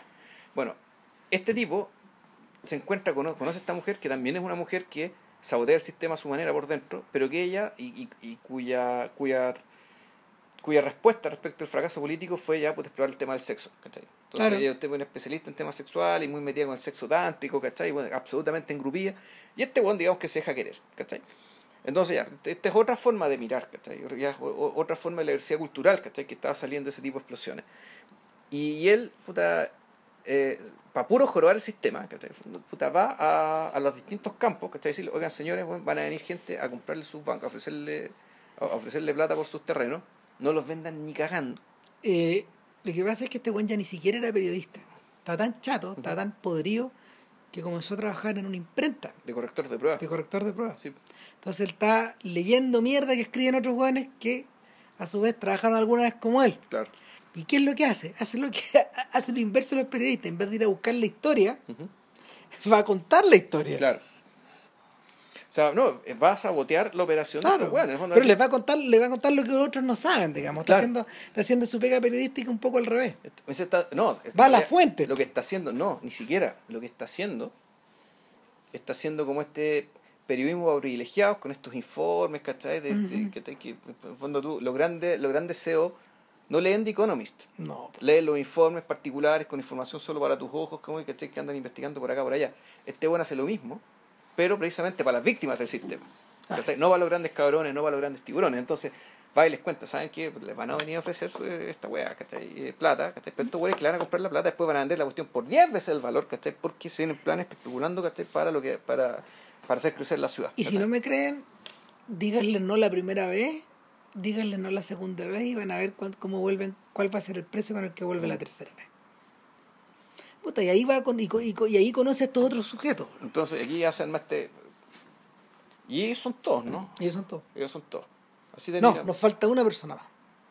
Porque tenemos diversas escenas de, del Ah. profesor que va al supermercado y se dan cuenta de que le cobran mal, Que le cobran de menos. que le cobran de menos. Oiga, pero faltan por lo menos 40 francos. Mire, la persona que está en la caja soy yo, le dice una chiquilla que es Rusia.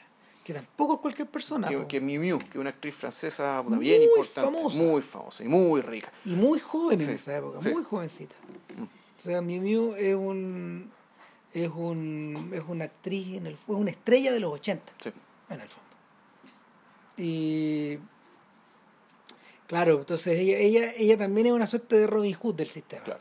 Pero pero este pero a diferencia de los otros, ella sí eh, su, su postura es mucho más radical porque involucra literalmente robarle al sistema. Sí, pero ella le roba a sus patrones. Y, y su- su- sus dos gestos, digamos, ¿cachai? medios contraculturales, o al menos medios gratuitos, inexplicables desde la lógica habitual y mezquina en que vivimos, es que ella hace eso, roba, y lo otro que hace es que parte de lo que roba también es para llevárselo a un viejito que es amigo de ella, Sí, con, el, con el cual es muy interesante, con el cual como que hacen, te realizan situaciones, pero aparentemente no, no es, no es para hacer no, algo que tenga que ver con, con de, índole, de índole sexual, por lo que se entiende. No, no es en absoluto, si en el fondo es como ella, ella es como la hija de él.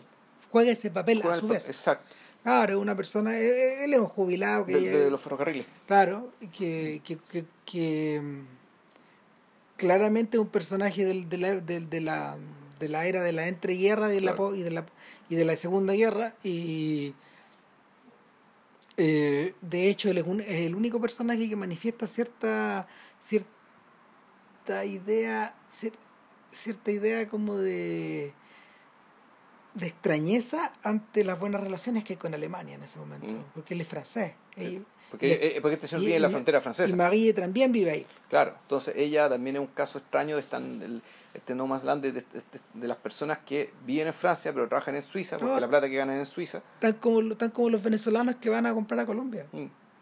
Claro, y hay que decirlo, el, cuando tú hablas del paneuropeísmo, este es un paneuropeísmo, paneuropeísmo bien raro, digamos, porque estamos hablando de un país que no pertenece a la Unión Europea, porque la Unión No. Europea es rasca, ¿cachai? Para Suiza. puta O sea, no, no, así, po. Claro, así como el Mercosur era muy rasca para Chile. eh, Claro, puta, como- el- no, y, y- y tener, tener, tener de un diablo, weón, porque en la película, weón, describe, describe como a los suizos como una tierra constipados, po. se caga de la risa de, Juan- de Jean Calvin, po, weón. No, Jean Calvin, weón, puta. Tú sabías que ese weón tenía estreñimiento a todo chacho. Sí. po. Le, le- le- le- un personaje le dice al otro, ¿en serio? Le dice. Pero, eh, pero eh, eso, eso ya el... Ah, y está esta otra relación. No, está la estatua de Rousseau, No, que esa es espérate, otra cosa. espérate, Ya. está, está- está otra relación que se, que se establece. Es que, es que hay, algo, eh, hay algo que tenemos que decir acerca de los suizos y, ah, de, y la estetiquez, le dice. Sí. Que eso está relacionado directa. La mierda, la falta de mierda, digamos, está O sea, la relacionada. de cagar, la, la la de soltar. Exactamente. Y, y, y, y pi- piensa, piensa, piensa en la forma que ellos manipulan su riqueza, le dice. Mm. Y ahí está, ahí terminan de hacer la, la conexión. ¿Cachai? Entonces, es particularmente interesante que salvo por salvo por el personaje de Philippe Leotard en L'Emilie de Monde eh, la gran mayoría de los suizos que tú ves no forman parte de este mundo Del mainstream suizo, no. O sea, son, son puros, son, son, claro, son puros inadaptados. son los otros. Ahora, si uno le echa una mirada a una película que Raúl Ruiz filmó como el año 2003 o 2004, Se. Se Jour-là, Ah. filme suizo. Sí. Es, el, es su filme suizo, de hecho. sí. Puta, también hay unas observaciones en ese mismo sentido.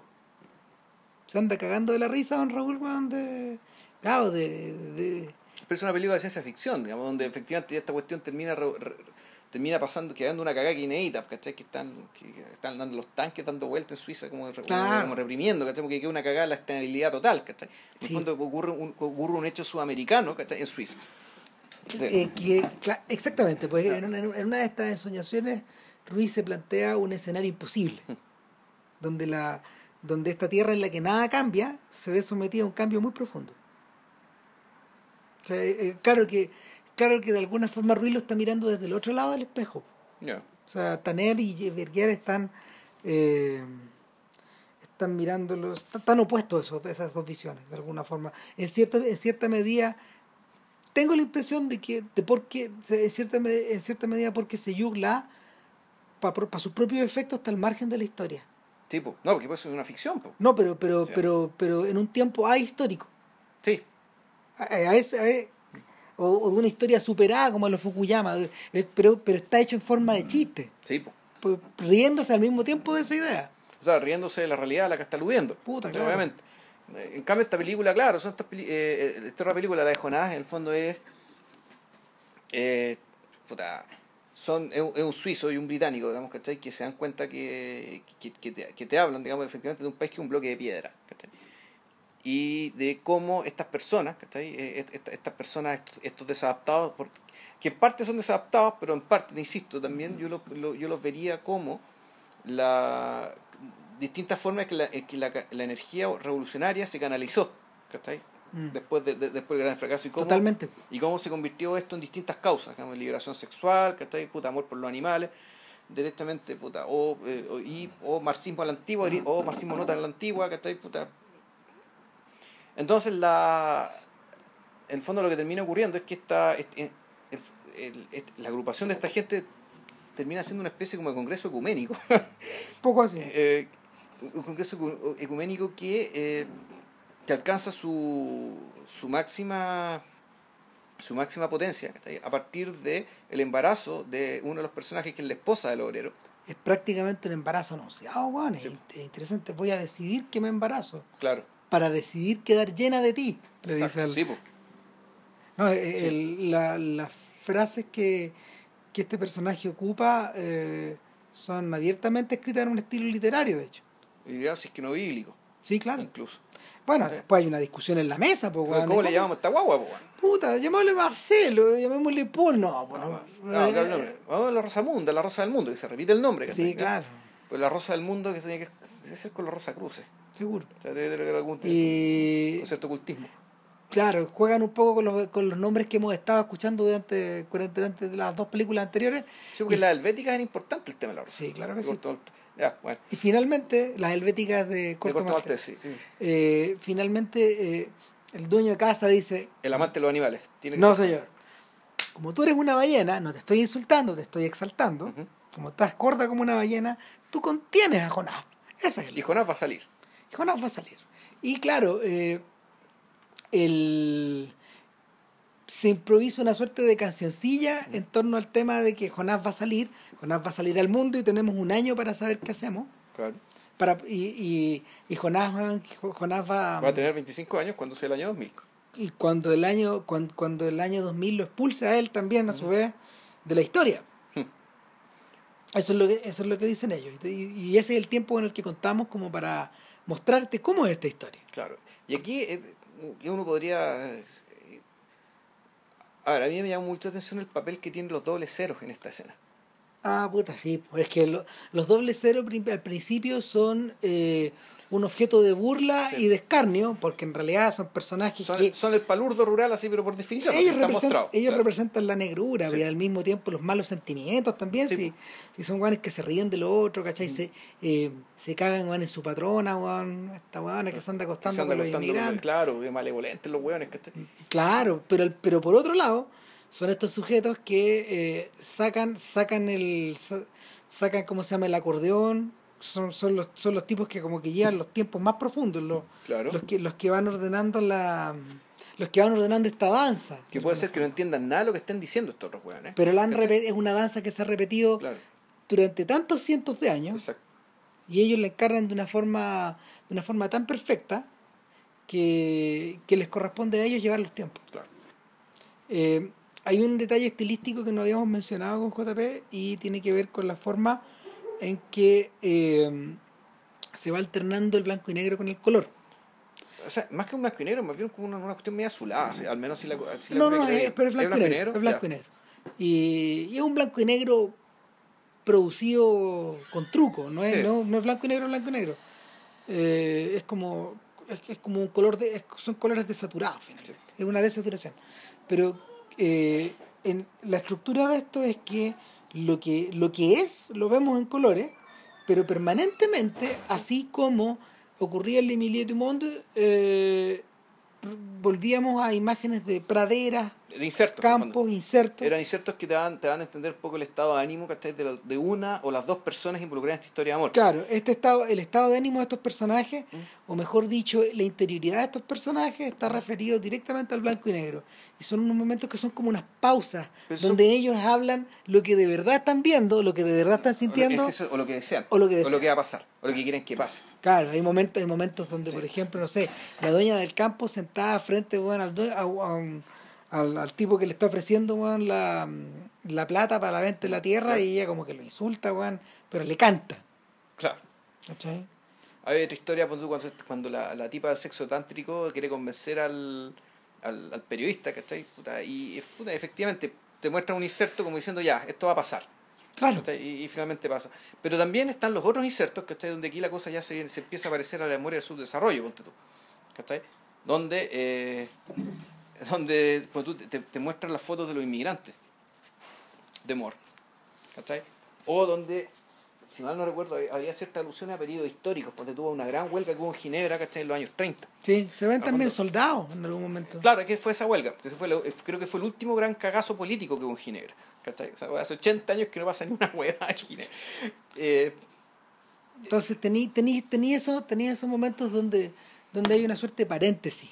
O sea, son paréntesis que te, te van a distintos lados. Uno se va hacia la interioridad más profunda, ¿cachai? aquello, que la, aquello que la vida cotidiana no te puede mostrar. Y por otra parte, ya nos vamos ¿cachai? a episódicamente ¿cachai? a aquellos elementos ya est- estructurales históricos ¿cachai? que el devenir cotidiano de la vida de estas personas tampoco te puede mostrar. No. En el fondo, la, la película va, va en un carril y va en estos otros dos carriles salpicados, ¿cachai? Eh, salpicados con estos insertos, ¿cachai? para, para eh, darte, y creo que lo, lo que se quiere lograr puta, es una idea más de conjunto. Es decir, esto, porque lo, la, el Emilio Mundo en fondo es una anécdota, ¿cachai? Una anécdota que es el ejemplo de una idea mayor. ¿cachai? Aquí, se- aquí creo que se te quiere mostrar una por decirlo, un correlato, un correlato más completo, digamos, entre las grandes fuerzas de la historia, las grandes cosas que pasan, han pasado, han dejado de pasar, la vida cotidiana y la interioridad. O sea, la película se quiere mover en esos tres planos. Y eso la hace una película, creo yo, tan singular. eh, y que además esa singularidad, y, y que esa singularidad se note además en que el, est- esta, esta historia digamos, de, de la vida de unas personas que se juntan y se conocen, ¿cachai? involucra en último término una promesa al futuro. Eh, que está encarnada con App. que está que es Jonás. Que está Jonás, pero que también empieza Está a mostrarse en la aparición cada vez, cada vez mayor de los niños. Y de niños- cada vez más niños. Cada vez más niños, niños que no tienen nombre, niños que no son importantes en cuanto a, ah, ya, este es Pepito, este es Juanito y este es así, este es así. No, es un enjambre de niños que hace cosas, ¿cachai? Claro, ahora, de hecho, lo que ocurre ahí es que no todos parecen estar, con, con no todas las ideas parecen viables, no todas las ideas parecen eh, asertivas, no todas las ideas parecen eh, prácticas. Y, el, eh, eh, y eso, por ejemplo, está probado en que en realidad eh, el modicum, ¿cómo se llama? de el modicum de realización que por ejemplo nuestra bruja tiene visitando estos gallos pareciera ser no muy grande. Eh, o lo que ocurre lo que ocurre con el profesor que el profesor por ser tan singular pierde su trabajo O sea, el profesor, e-, era tal la cagada el profesor que a, a la tipa, a la cajera del supermercado, la, la llevó como parte de la clase y le contó su vida para, para darle como un ejemplo de cómo funciona el capitalismo. sí po. Así tal cual, entonces ellos le hacían preguntas y claro, la cuestión terminó derivando en que en el fondo, oye, pero usted sabe que el profesor quiere puro, está enamorado de se usted, lo quiere poner se lo quiere puro poner. Y bueno, jajaja, y todos se cagan de la risa, ¿cachai? Y ya, lo divertido es que finalmente, finalmente claro, los cabros, los cabros, los cabros desnudan las intenciones del, prof, del profe. Ahora, por otro lado, también está eh, el tema del obrero, digamos, el, el recolector de abono, claro. que hay un momento en que él decide que no va a trabajar más, ¿sí? que él se arregla con los otros, con los dobles ceros. Con los doble cero y que él se dedicara a hacerle clase a los niños. Pero él toma la decisión en forma unilateral ¿Sí? y, y utiliza, utiliza una, Un invernadero. un, un pequeño invernadero como para hacerles las clases. Y está metido un año en eso hasta que finalmente lo echan. pues, La cuestión colapsa, porque no... No tiene, no ni un, no tiene, y no, no tiene ni un sentido finalmente. Porque estos tipos le toleraron que los cuatro cabros chicos que vivían con ellos, eh, y más, más los de él, eh, estén eh, sujetos al homeschooling, pero, pero después les dicen, mira, francamente no sirve de nada porque yo estoy pagando los impuestos que pagan el colegio al que mis hijos no van. Exacto. Y además te estoy pagando a ti para que le hagas clases a mi hijo. Estoy Claro. pagando dos veces por un servicio que bien, que, que bien Claro. podría, me podría costar uno. y tú por hacer esto estás dejando de hacer otra pega, ¿cachai? Que podría servir. Entonces, puta, la, la, la lógica económica, ¿cachai? Entra, se mete en fondo en, en esta breve y efímera comunidad, en esta nave de los locos, weón, en este congreso ecuménico, weón, ¿cachai? De, de, de contracultura, digamos, que, que, Sí. que- que se produce acá. Y claro, la cuestión caga como cagaron tantos experimentos, como cagó la colonia tolstoyana, weón, ¿cachai? Como cagaron otras sectas, ¿cachai? Que, eh, que fueron movidas básicamente por este impulso y terminaron convirtiéndose precisamente en sectas o, se, se- o, o- o desaparecieron o se reutilizaron y se convirtieron en otras cuestiones. ¿Qué es lo que queda de esto? Un mural. Y es un mural que también nace por la casualidad, cuando, Claro. cuando nuestro elefante, digamos, el periodista gigantesco, digamos, un día llega a, a ver a esta terreno, gente y están los niños jugando, lo ven tan grande, lo ven tan imponente, que deciden dibujarlo. Y lo dibujan como un Cristo, No, con las manos estiradas. Claro, pero además eh, el dibujo, eh, eh, además el gesto es bonito, eso implica que se tienen que poner en la muralla y le, dibujan la silueta. Sí, po.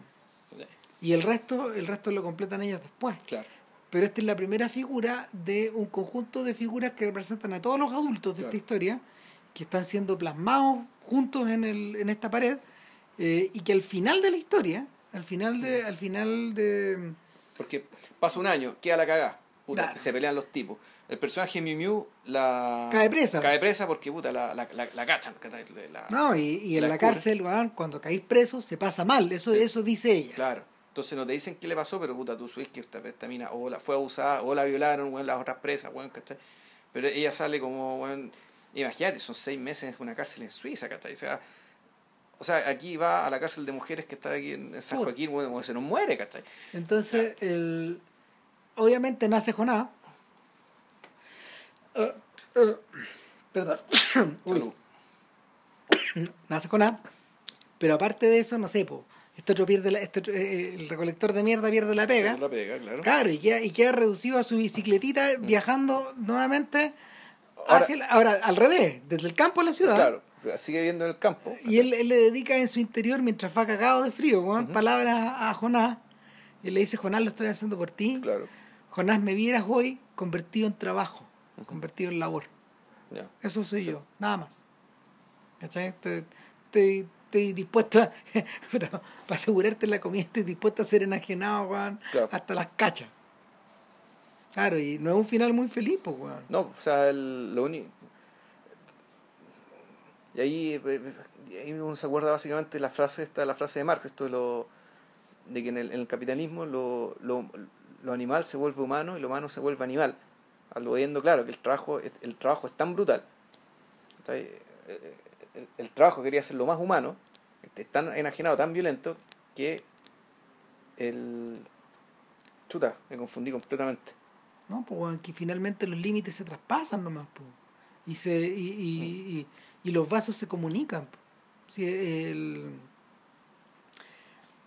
¿Qué ocurre? ¿Qué ocurre? Te, te lo pongo, te, te, pongo de, te pongo de ejemplo al profe, digamos. Que en el fondo él dice, eh, parece una gran contradicción, pero con los viejos me dejan hacer lo que yo quiero. Nadie se está preocupando de los viejos, de modo que yo puedo, puedo plantearle las cosas más alocadas.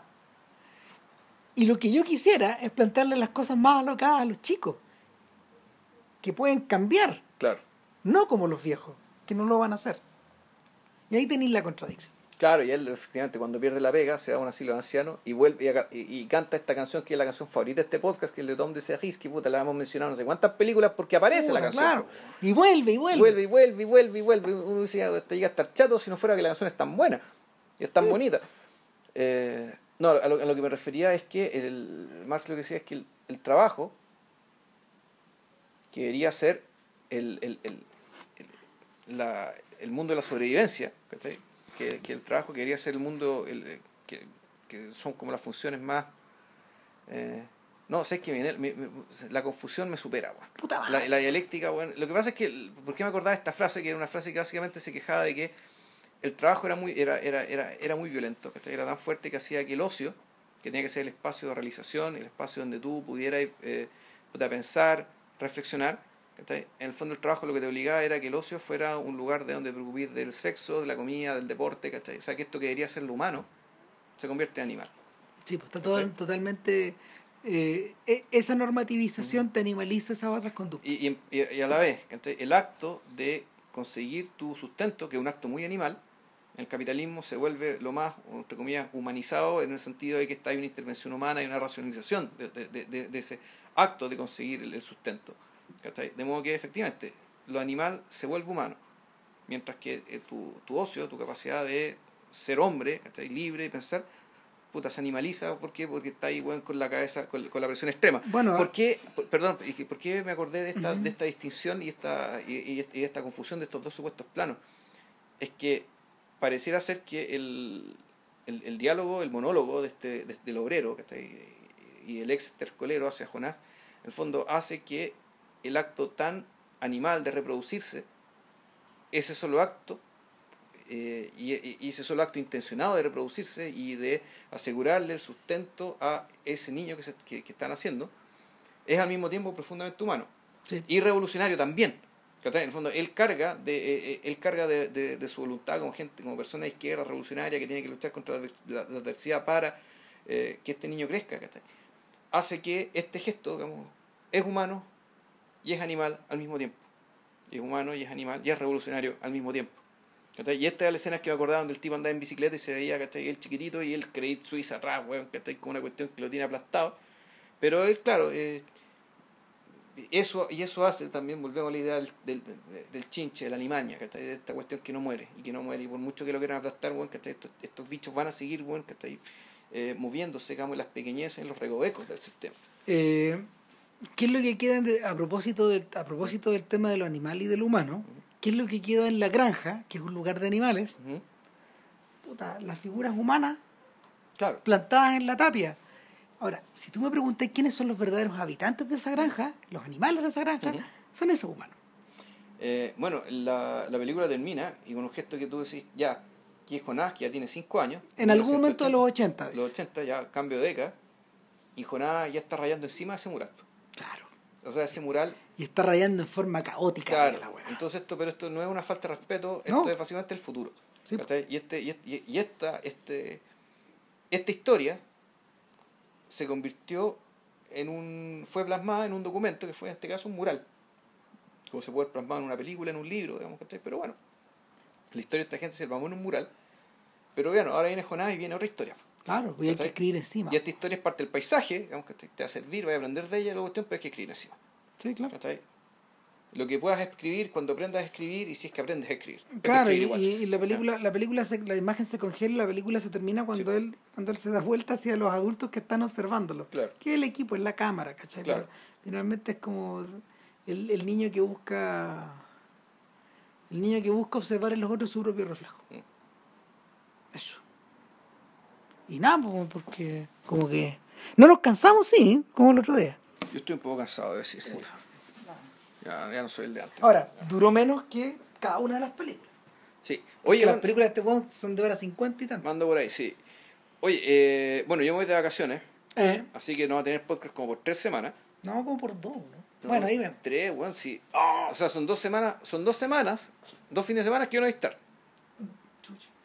¿Cachai? Por lo menos. po, weón. Entonces, para el, tercer, para el tercer fin de semana estaría apareciendo, ¿cachai? Y ahí yo creo que, claro, vamos a alcanzar a grabar algo, pero ahí tenemos que decir que grabamos. No sabemos. No sabemos. Así que queda, queda como sorpresa para no estar prometiendo lo que no podemos cumplir. Y ojo, estas películas están descargables, Sí. así que bueno, yo recomiendo que las vean. No, no, no es difícil encontrarlas. Ya. Que esté muy bien Chao. y cuídense cierto. Chao, chao.